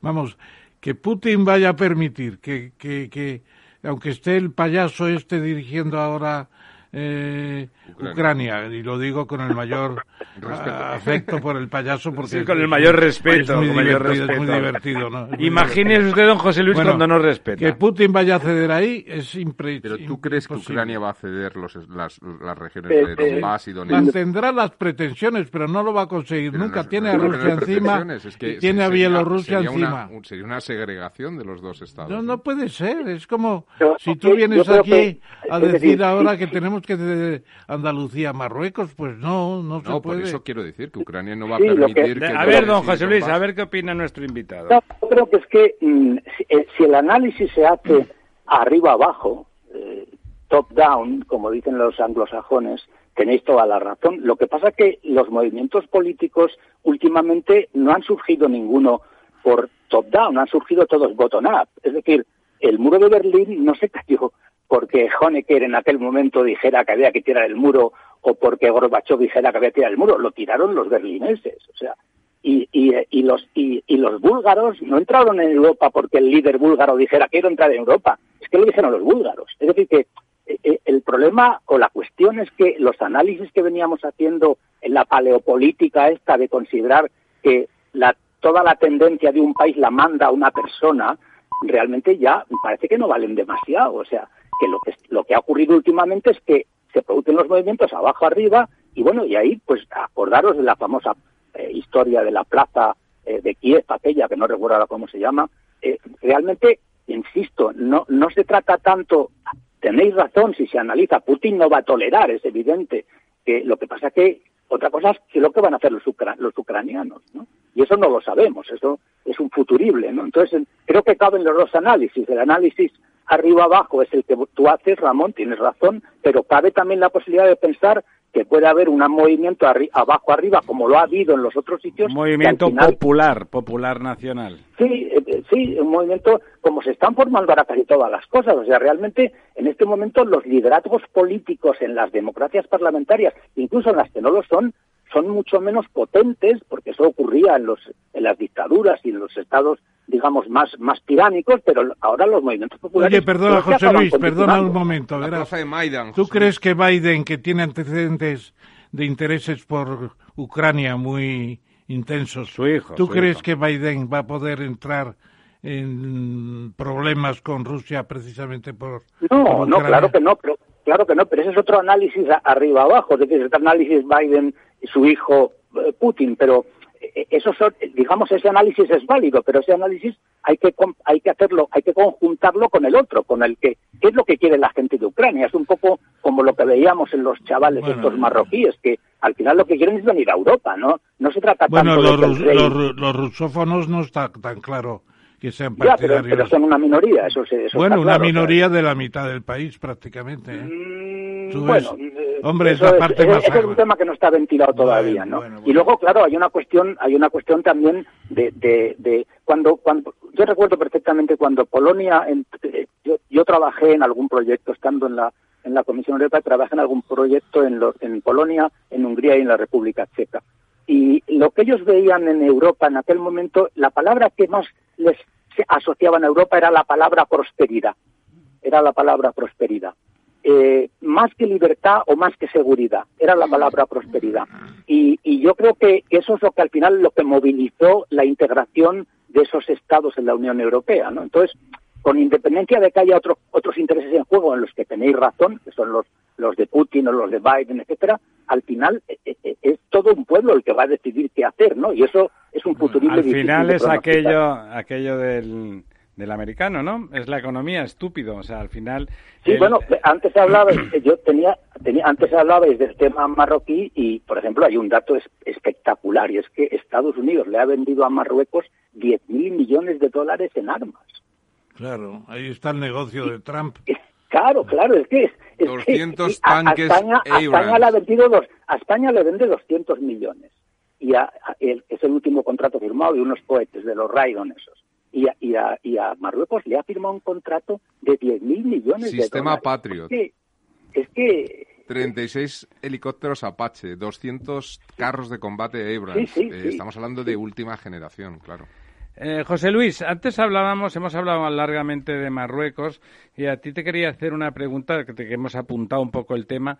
A ti la respuesta de Europa, tanto de la Unión Europea como de los países en particular, que son cosas distintas, en relación al conflicto de España con Marruecos, ¿qué te parece esa respuesta? ¿Te parece que es sincero el compromiso de la Unión con España o es retórico? Y de los grandes países europeos, ¿te parece que alguno apoya nuestra posición o en realidad miran todos a otro lado?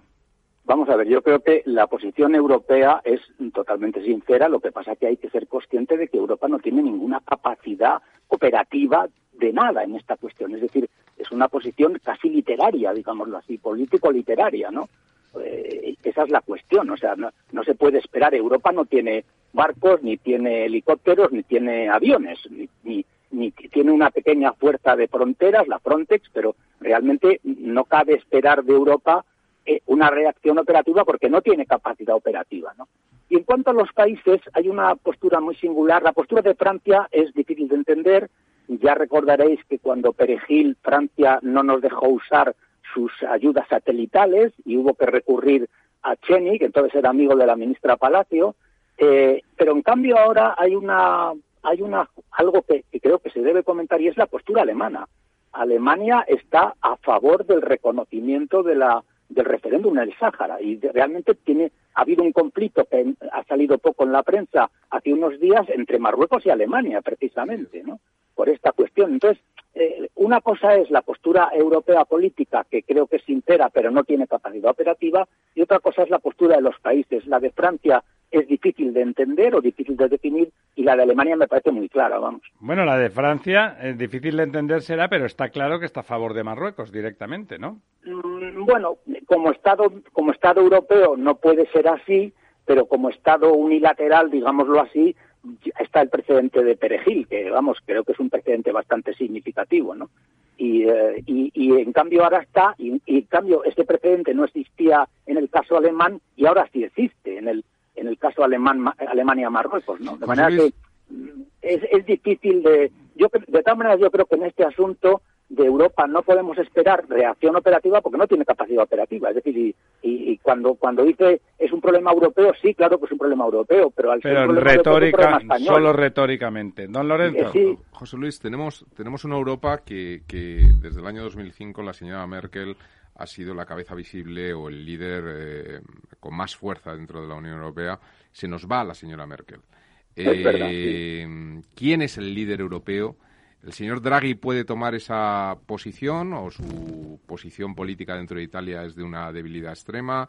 ¿Quién es? Porque Macron parece que ha sido un poco un bluff dentro de ese liderazgo Ya europeo. solo lo conocemos como el la amigo de los Rothschild. Claro, la señora von Leyen, eh, aunque viene de, de, ministra de Defensa, pero efectivamente no Sí. parece que, que tenga intención de avanzar en esa unidad militar de Europa. Eh, ¿qué, qué nos depara? ¿Cuál- la- la- el, el- el periodo post- post-Merkel? ¿Cómo ves el Sí. periodo post-Merkel? Pues Es- es verdad, tienes razón al definirlo, porque efectivamente la marcha de Merkel eh, supone una gran pérdida, es evidente, una gran pérdida de liderazgo, porque ha sido una líder que además ha sabido compatibilizar muy bien las posturas, digámoslo así, de, de- Europa con, con incluso eh, el acogida, acordaros la famosa acogida de refugiados que, que le costó políticamente algo, pero al final le salió más o menos bien, ¿no? Eh, es difícil decirlo. eh, la- eh, lógicamente tendría que ser el sucesor o la sucesora de Merkel quien recogiera ese testigo y, y, y, eh, Macron, pues como habéis dicho, está más jugando a, a Francia y, así ha sido siempre. Ha- Hay otra particularidad, hay otras muchas otras particularidades. Unas Draghi, efectivamente, que Italia no ha jugado. Italia nunca ha jugado el ser en este momento la tercera potencia europea, que lo es, y además con, muy implicada en los conflictos que estamos comentando. Y luego está también quien ha recogido, quien parece que ha recogido el testigo británico, que es Holanda, eh, que es un país muy estable, muy políticamente estable, ¿no? Entonces, y luego está el grupo de Visegrado, de manera que precisamente esta conferencia que comentábamos al principio tendría también que intentar definir un poco todas esas cosas, porque en este momento hay una multiplicidad de pequeños liderazgos y no se ve un liderazgo como el que añorábamos de Delors o incluso como el que añoraremos dentro de poco de Merkel, ¿no? Perdona, Esperemos José Luis. Perdona, José Luis, se ve otro liderazgo. ¿Tú no lo ves? Marine Le Pen. La señora Le Pen en estos momentos... Pero es antieuropea. Ya lo sé, pero una cosa es anti-europeísta de la situación actual desde Bruselas y otra cosa es el liderazgo que hablabas. Pero es liderazgo francés. Sí, Es- pero es un, ahí es un liderazgo francés, pero muy bien visto en Polonia, en Hungría, en Visegrado, como se decía es antes, verdad, es verdad, etcétera. sí. Tiene mucha fuerza y, y en España no te digo con Vox, Bueno, afortunadamente Vox aquí es minoritario. Es minoritario de momento, sí. Que efectivamente, antes decía que cuando yo estaba trabajando en Polonia, en la República Checa y en Hungría, en la preadhesión de estos países, la palabra que asociaban a Europa era prosperidad. Ahora la palabra que quieren asociar a Europa es seguridad. Sí. Y, y, entonces, mm, eh, realmente el grupo de Visegrado lo que está pidiendo es más seguridad europea. Y, y, lógicamente el líder europeo que surja o los que surjan tienen que ser sensibles a esa petición. Y probablemente España también está pidiendo más seguridad ahora con el tema de Marruecos no y Italia y está pidiendo y Grecia está pidiendo más seguridad. Entonces eh, lo de lo de que no tenga capacidad operativa Europa es un hándicap tremendo no eh, existe la UEO la OTAN evidentemente es, es una cosa distinta de manera que yo creo que hay que ser sensibles a esa especie de clamor de seguridad, de tener propio paraguas, de que no sea el paraguas americano, que además parece que lo están cerrando, el que nos siga protegiendo, sobre todo cuando le están vendiendo 10.000 millones de dólares en armas a Marruecos, que se supone que es uno de los rivales. ¿no? Bueno, rivales y además, desde luego, no es un paradigma de democracia y de derechos humanos. Claro, claro, claro. Don José Luis, eh, ha llegado el momento, pero como tiene usted además una voz extraordinariamente radiofónica, y se explica usted formidablemente, nos vamos a coger, vamos a coger la, la costumbre de llamarle estas noches nuestras y para que no se nos duerma le enviaremos unas pastillitas, unas pastillitas para que mantenga usted el, sueño a raya. Muchísimas gracias por acompañarnos. Gracias a vosotros y a vuestra disposición. Buenas noches. Un abrazo, José Luis. La verdad desnuda. Ramiro Aurín, Capital Radio. Inversión inmobiliaria acompaña al mercado inmobiliario en este nuevo ciclo. Todos los jueves de 10.30 a 13 horas, el inversor encontrará las claves para realizar su mejor inversión. La mañana de los jueves en Capital Radio tomamos el pulso al sector inmobiliario. Noticias, análisis de mercado y debates donde los protagonistas del sector podrán contar en primera persona los retos a los que se enfrenta el ladrillo. Inversión inmobiliaria pone la voz al sector inmobiliario. Aquí en Capital Radio.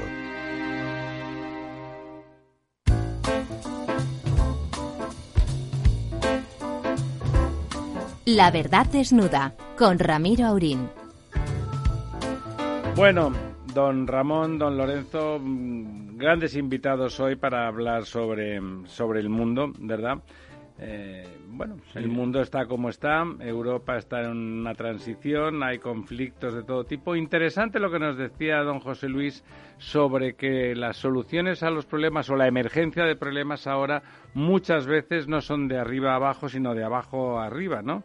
Y que, bueno, siempre cabe la posibilidad de que alguien, un autoritario, enmascarado como Putin, eh, a partir de su ejército mucho más poderoso que el de Ucrania, se imponga. Pero cuando es el, el, pueblo, la población, que no me gusta llamarle pueblo, la población la que exige, pide cosas y pide cambios, eso se hace más complicado, ¿no? Se hace más complicado. Bueno, pero vámonos, vámonos a nuestro quid pro quo.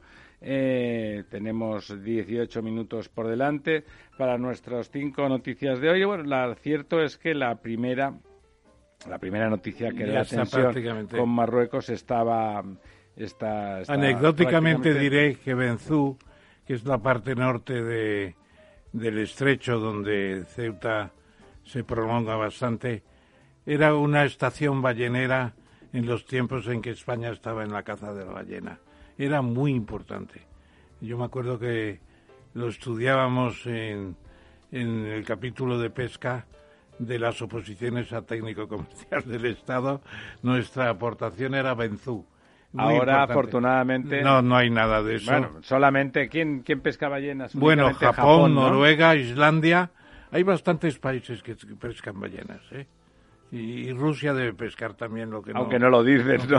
Rusia, como siempre, Y China también debe pescar. Lo que le da la gana. Bueno... Se dice cazar mejor que... Sí, es cazar. En realidad es con arpón, ¿no? Es con arpón. No, no los pescan con, con anzuelo. Son mamíferos, no son peces. Sí, y bueno, idealmente están en peligro de extinción y la verdad es que esos países que ha nombrado usted no precisamente necesitan las ballenas para sobrevivir, o sea que se lo podrían ahorrar. Sin duda es una situación. Es muy apreciada la carne de ballena. Sí, pero también otras y no están en peligro de extinción. La sardina no está en peligro de extinción. Y ellos también es cierto que están dicen que son caza científica para estudiar la evolución de los propios... Y un jamón eh, con chorreras, que diría mi padre, don Ramón. Los propios stocks vivos del mar. Bueno, bueno. Eh, hay gente pató, como decía el torero. Bueno, ah, yendo a temas más próximos, bueno, más próximos que Marruecos realmente hay pocos, pero bueno, ya incluso de dentro de nuestro país, la deuda pública llevábamos meses viendo cómo iba subiendo y subiendo y subiendo, pero hemos llegado a un máximo histórico, ¿no? 1,4 billones en el mes de marzo. Impresionante y un 125% del PIB disminuido, claro, porque se ha disminuido en un 12% y se ha aplicado al PIB actual. ¿eh? Claro, con lo cual Por en realidad sería menos con relación. Naturalmente, era, era bastante menos, sería el 110, pero ahora es el 125%. Bueno, ¿Qué significa, qué significa ese volumen de deuda? ¿Qué, qué significa para Pues nuestra, la economía real de nuestro país? comparativamente, fíjese, tengo, tengo las cifras muy, muy en la cabeza. Cuando ingresamos en la Unión Europea, en la Unión Monetaria y el 2002 empezó a circular, empezaron a circular los billetes de euros, teníamos una deuda del 70% del PIB, 70%. Y luego con las privatizaciones Bajó fueron- muchísimo, bajó claro. muchísimo al 35%. Es decir, 2008. en el 2005, 2000, en el 2006, 2000, 2006, 2007 estábamos bajísimos, habíamos tenido superávit en el presupuesto un par de años, Sí. etcétera. Y luego hemos ido subiendo desde 35 bi- 35 mil, no, vamos a ver, son Sí, sí, sería Sí, desde 35.000. 35 mil millones, No, 35%. 35% hemos subido al 125. Bueno, pues eh, como consecuencia de la crisis del 2008 y de demás y siguientes y la pandemia, las dos cosas. Claro, los impuestos, eh, la percepción de ingresos públicos ha caído un 30% y hay que habido que compensarlo con, Con la deuda, claro. Con la deuda y naturalmente hemos emitido 168 mil millones desde que comenzó la pandemia. 168. Es una barbaridad extraordinaria, Sí, claro. Es, el- el- es una barbaridad, pero es la realidad y no hay otra. ¿A usted, don, a sí. usted, don Lorenzo, le parece que particularmente grave? ¿Usted la deuda nunca le ha parecido muy grave, no? No, mira, yo, yo voy a poner un ejemplo de los que Usted ponía- de endeudarse y de no pagar. No, Es pero yo pa' ya- saberlo, Bueno, ¿eh? los, los estados nunca pagan. O sea, solamente pagan los intereses, pero no devuelven la deuda. dice, De ¿usted cómo formas, se llama? Estado sí. Lorenzo Dávila. Yo voy a poner, yo voy a poner un ejemplo muy de, de- de los que ponía el señor Fraga, así muy de andar por casa y tal, y estas cosas. Un ciudadano medio que gana un sueldo medio en España de veintitantos mil euros eh, puede estar eh, teniendo una hipoteca, eh, un valor hipotecado, pues a lo mejor de 200.000. Eso es 10 veces su PIB, por decirlo de alguna forma. ¿no? Y aquí nos estamos asustando porque tenemos 1,25 veces el PIB. A mí no me parece especialmente grave. Quiero decir, Japón está en, en- en deudas del 235%, etcétera. Eh, no me parece grave mientras los tipos de interés estén en el 0%. Claro, claro. Y, eh, y Por eso no tanto, genera y intereses. el coste de la deuda sea un coste prácticamente irrisorio. Esto es una especie de deuda perpetua, siempre ha sido así, se pagan los tipos de interés y bueno, el servicio de deuda en estos momentos, el coste es muy bajo, se puede estructurar a muy largo plazo y yo creo que hay momentos, es decir, la deuda está también para algo y, hay momentos en los cuales por un tema de ciclo pues hace falta tirar de la deuda. A mí no me parece especialmente preocupante. Eh, las bajadas de deuda, cuando comentaba antes el profesor que estábamos en el 35% a finales del 2007, primeros del 2008, que es cierto, eh, no eran solamente porque estuviéramos menos endeudados eh, en términos absolutos, era porque el PIB durante la primera, los primeros ocho años del- de los 2000 eh, pues creció a unas tasas eh, impresionantes. Con lo cual la- hacía, deuda claro, quedaba minus manteniendo simplemente el nivel de deuda, Claro, ah, y, y fíjate que un 35% ya empezamos a estar en una situación en la que necesitamos emitir para mantener los mercados, quiero decir, porque la deuda cumple una función, también es colateral de los bancos para poder acudir a liquidez, es decir, que la deuda pública tiene una función dentro de los mercados necesaria, ¿no? Porque se supone Una, que es una función riesgo. sistémica, quiere usted decir. Sí, claro, es decir, cuando los, los bancos solicitan liquidez, pues el activo que menos descuento, el que le produce el menor, el menor haircut en el Banco Central Europeo es la deuda pública. Eh, Deuda pública europea, podría coger deuda pública de Francia o de Alemania, ¿no? Pero se supone que hay una vinculación, los creadores de mercado se comprometen a adquirir esa deuda y esa deuda tiene una operación de mercado como colateral que es importante, ¿no? Es decir, no se puede tener deuda cero, porque no funcionarían los mercados. Entonces, bueno, de ahí a que en momentos circunstanciales se pueda llegar al 125, es decir, que haya crecido el 25% eh, la deuda en una situación de, pandemia mundial, de crisis mundial, que es una crisis que ha tenido la magnitud de lo que pudo suponer casi la Segunda Guerra Mundial, pues no me parece especialmente grave. Claro, y además yo voy a insistir en algo que quizá no ha quedado suficientemente claro. Pasar del 70% el 2002 al 2007 en cinco años eh, fue primero porque hubo un aumento de ingresos públicos, es evidente, se emitía menos deuda, pero también la venta de las empresas. Claro, claro, claro. Las participaciones, la privatización fue sensacional. Fueron extraordinarios, ingresos extraordinarios, digamos. Y como decía el profesor Barea, no se pueden dedicar a cubrir el déficit. Capital a capital. Eh, ventas de empresas es capital, hay que dedicarlo a amortizar deuda. Y lo decía el Eurostat y lo decía la Unión Europea, no se podía dedicar a gastos corrientes, había que hacerlo amortizar deuda. Bueno, y además en ese creciendo el PIB en ratios del 3 y pico, 4%, es decir, que también hubo un Además en ese momento los, los intereses eran más altos y por lo tanto sí que ahorraba servicio de deuda. Ahora la verdad es que apenas se notaría en el servicio, ¿no? Pero entonces sí que se notaba, entonces era un era un dinero importante lo que se ahorraba en intereses, ¿no? Bueno, bueno, eso de que no se nota en el servicio, yo creo que en el servicio de la deuda debemos tener, todavía está la deuda viva al 1,7% en media, porque claro queda todavía deuda de cuando se emitía el 3 y el 4. Y luego es mucha deuda y solamente pagar intereses, me parece que este año tendremos unos 38 mil millones de euros de servicio de la deuda. Pues es mucho dinero es, Es muchísimo, porque es que tenemos mucha deuda, claro. ¿Y por qué? Les hago una pregunta colateral. Se dice, los intereses están a, tipo prácticamente cero. Si usted se va a comprar un coche y quiere un crédito para ese coche, los intereses están entre el 8 y el 11%.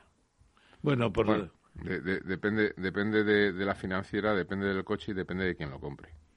Bueno, bueno, en una persona normal, media, que va a una operación normal sin pedir algún tipo, no favores o exhibir una solvencia extraordinaria, resulta que no es que no esté barato, es que está caro. Yo he visto ventas de productos no perecederos y ahora ponen además del TAE, ponen el TIN, el TIN.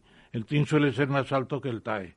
Y mm, son del 8 y del 7. ¿Verdad que sí? Es una brutalidad. Enormemente caro, ¿no? Es que hay una trampa saducea ahí entre lo que se dice. No, no, está. Pero los, los hipotecarios en España en estos momentos. Los hipotecarios es lo único que sí. del 0,8, 0,9 los hipotecarios... en, en, Euribors negativos, es decir, están pagando el 0,5, 0,4. Es verdad, el, en hipotecarios. pero porque son préstamos eh, para inversión y con colateral. Un vehículo aunque se puede considerar técnicamente una inversión, pero vamos, es, un consumo, es, un consumible, sí, es un consumible.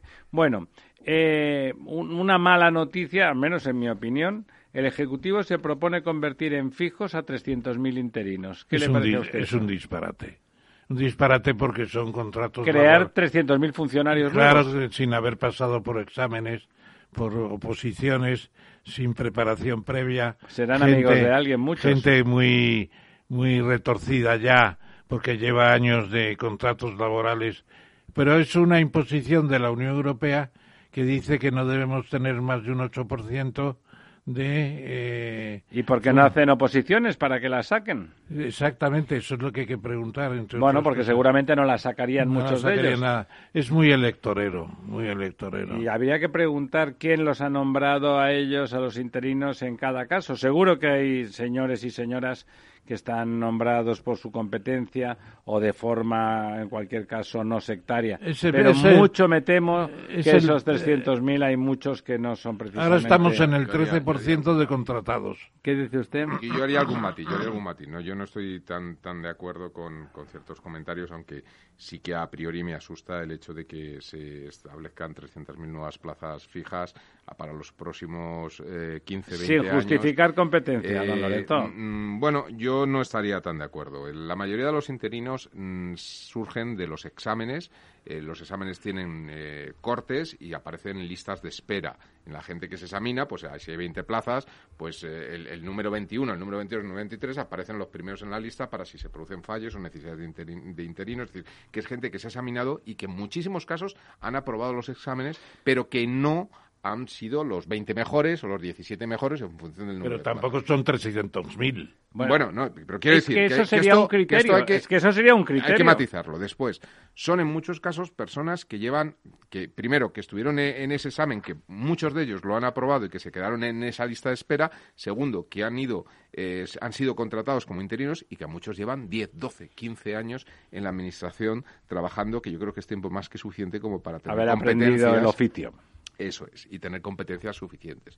Por lo tanto, tampoco quiero caer en, frases aquí un poco grandilocuentes, etcétera. Dicho esto, efectivamente, eh, yo creo que en estos momentos donde eh, el sector público es, eh, es el que, en términos de salario medio, más salario tiene, que hay una pérdida importante de competitividad, que adquirir estos, estos eh, es decir, hacer fijos, es decir, yo creo que estaría muy bien y, y me da la sensación que es la idea de Europa. Estaría muy bien integrar a esta gente si realmente esta función hace falta, pero a lo mejor lo que hay que cuestionarse es que un, un funcionario sea una persona con un empleo de por vida. Quiero decir, pues habrá que ajustar el Estado A las necesidades. y demás. por ejemplo, puede haber muchos interinos en sanidad que se han contratado En además educación, mucha en sanidad y en en sanidad, en educación.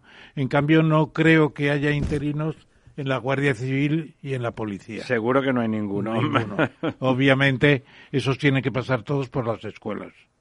Claro, porque es una formación a TOC. Ni en el cuerpo de abogados del Estado tampoco hay interinos, No, claro. ni de técnicos comerciales del Estado. Bueno, pero por ejemplo, Ni los de sí. ingenieros de caminos. En el cuerpo de jueces sí. Sí, son abogados. Son abogados. pero- Solventes que se dicen. No, no, pero no me refiero al cuarto turno. Me refiero No, que... esos son los jueces.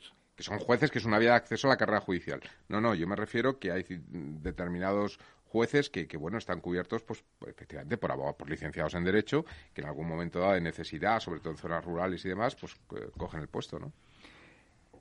Vamos a otra cosa. ¿Les parece la siguiente noticia que leo? a Es increíble, es- ¿Les parece que significa que empieza a desmarcarse el PSOE de, de Podemos el hecho de oponerse a la ley trans que apoyaba que cualquier niño pudiera decidir su género sin más? A mí me parece bien que se haya que se hayan opuesto a esa ley. ¿Qué quiere que le diga? Pero Usted- primero se opusieron al proyecto de ley de Unidos, Unidas Podemos, que fue desechado. Y ahora sale otro proyecto de RC. Pero era casi igual, ¿eh? Sí, parecido, muy Era muy parecido, parecido. Pero ahí el PSOE ni siquiera se ha molestado de presentar enmiendas. La- pero lo ha anulado, lo- no lo ha apoyado. se ha votado la eh, discusión a trámite y ha caído la ley. Ha caído la ley porque Bueno. el PSOE votó en contra. Está bien, ¿no? Bueno, a mí me parece que es bastante lógico, pero que una ministra, después de apoyar esa ley, siga ahí en el ministerio gastándose los millones de euros, uno pregunta, bueno, pero ¿cómo es posible que el gobierno no apoya una ley que defiende la ministra de Igualdad? ¿Cómo Bueno, se- porque es una coalición. Bueno, y de hecho... Bueno, de pero hecho eso sido no mucho- sucede nunca. no es el Ramón, y ha gobierno. sido- Y ha, sido, mucho más grave. No es el gobierno, ha- es el PSOE. Se, se ha demonizado a personas que históricamente han estado en la izquierda y en, en grupos feministas. Estoy pensando en Lidia Falcó, por ejemplo. Se les ha demonizado por oponerse a esta ley, que es una auténtica Bueno, las barbaridad, feministas ¿no? clásicas están opuestas a Están opuestas porque es una barbaridad, pero ¿qué quiere decir? Que se ha demonizado a personas que históricamente han estado en el sí, ¿no? pensamiento de izquierdas y demás. Históricamente y actualmente, Y feministas actualmente de sí, verdad, pero bueno, ¿no? que quiero decir que, que y, sin sí, embargo, pues bueno, Bueno, no, yo les he preguntado si les parece que esto es el principio de un cierto alejamiento de Podemos por parte del PSOE. ¿O es puntual, en vuestra opinión? Hombre, yo creo que sí, es un cierto alejamiento de cierta importancia, además, porque ya está bien de política de igualdad, que en realidad es una política que está creando situaciones increíbles. Bueno, la ley trans no era ni de igualdad, Claro. ¿no? Aquí no, aquí ya eh, sexo eh, a menú, es elegir el menú. ¿Qué quiere ser uno? tal y cual. Antes de ser mayores de edad, ¿no? O sea, es un No, poco y además- delicado es una incluso, barbaridad. ¿no? Luego las transformaciones de sexo todas por cuentas de la seguridad social, es decir, de la sanidad pública, quiero decir. Es increíble también. Bueno, tenemos un minuto y medio para la buena noticia. Eh, como siempre criticamos lo que está haciendo nuestro gobierno y por ende el Congreso de los Diputados. Esta es una noticia con la que estamos de acuerdo en lo que acaba de hacer el Congreso, ¿no? Aprobar que en el 2050 tendremos cero emisiones. cero emisiones y lo que se ha criticado mucho es que para el 2030 las, eh, los recortes de emisiones son muy leves, de solamente el veintitantos por ciento, pero se olvida en esa crítica que España tenía desde el principio la posibilidad de aumentar un 15% la tasa de, de Con lo cual, en realidad, se está hablando de un 40 real. 40% en real. Bueno, y además los primeros pasos son los que más cuestan en este tipo de Sí, señor. cuestiones. Y luego lo que cuesta también mucho trabajo es pasar de consumo de energía primaria a energía eléctrica. Eso es. La electrificación también es Cuando costosa. estemos electrificados todo será más rápido, más rápido como los segundos que nos quedan para la medianoche y que sea jueves en lugar de miércoles y nosotros el jueves desaparecemos, no desaparecemos absolutamente. Amigas, amigos, nos volvemos a oír el próximo jueves. Profesor Tamames, don Lorenzo, Buenas besos y abrazos, muy buenas noches.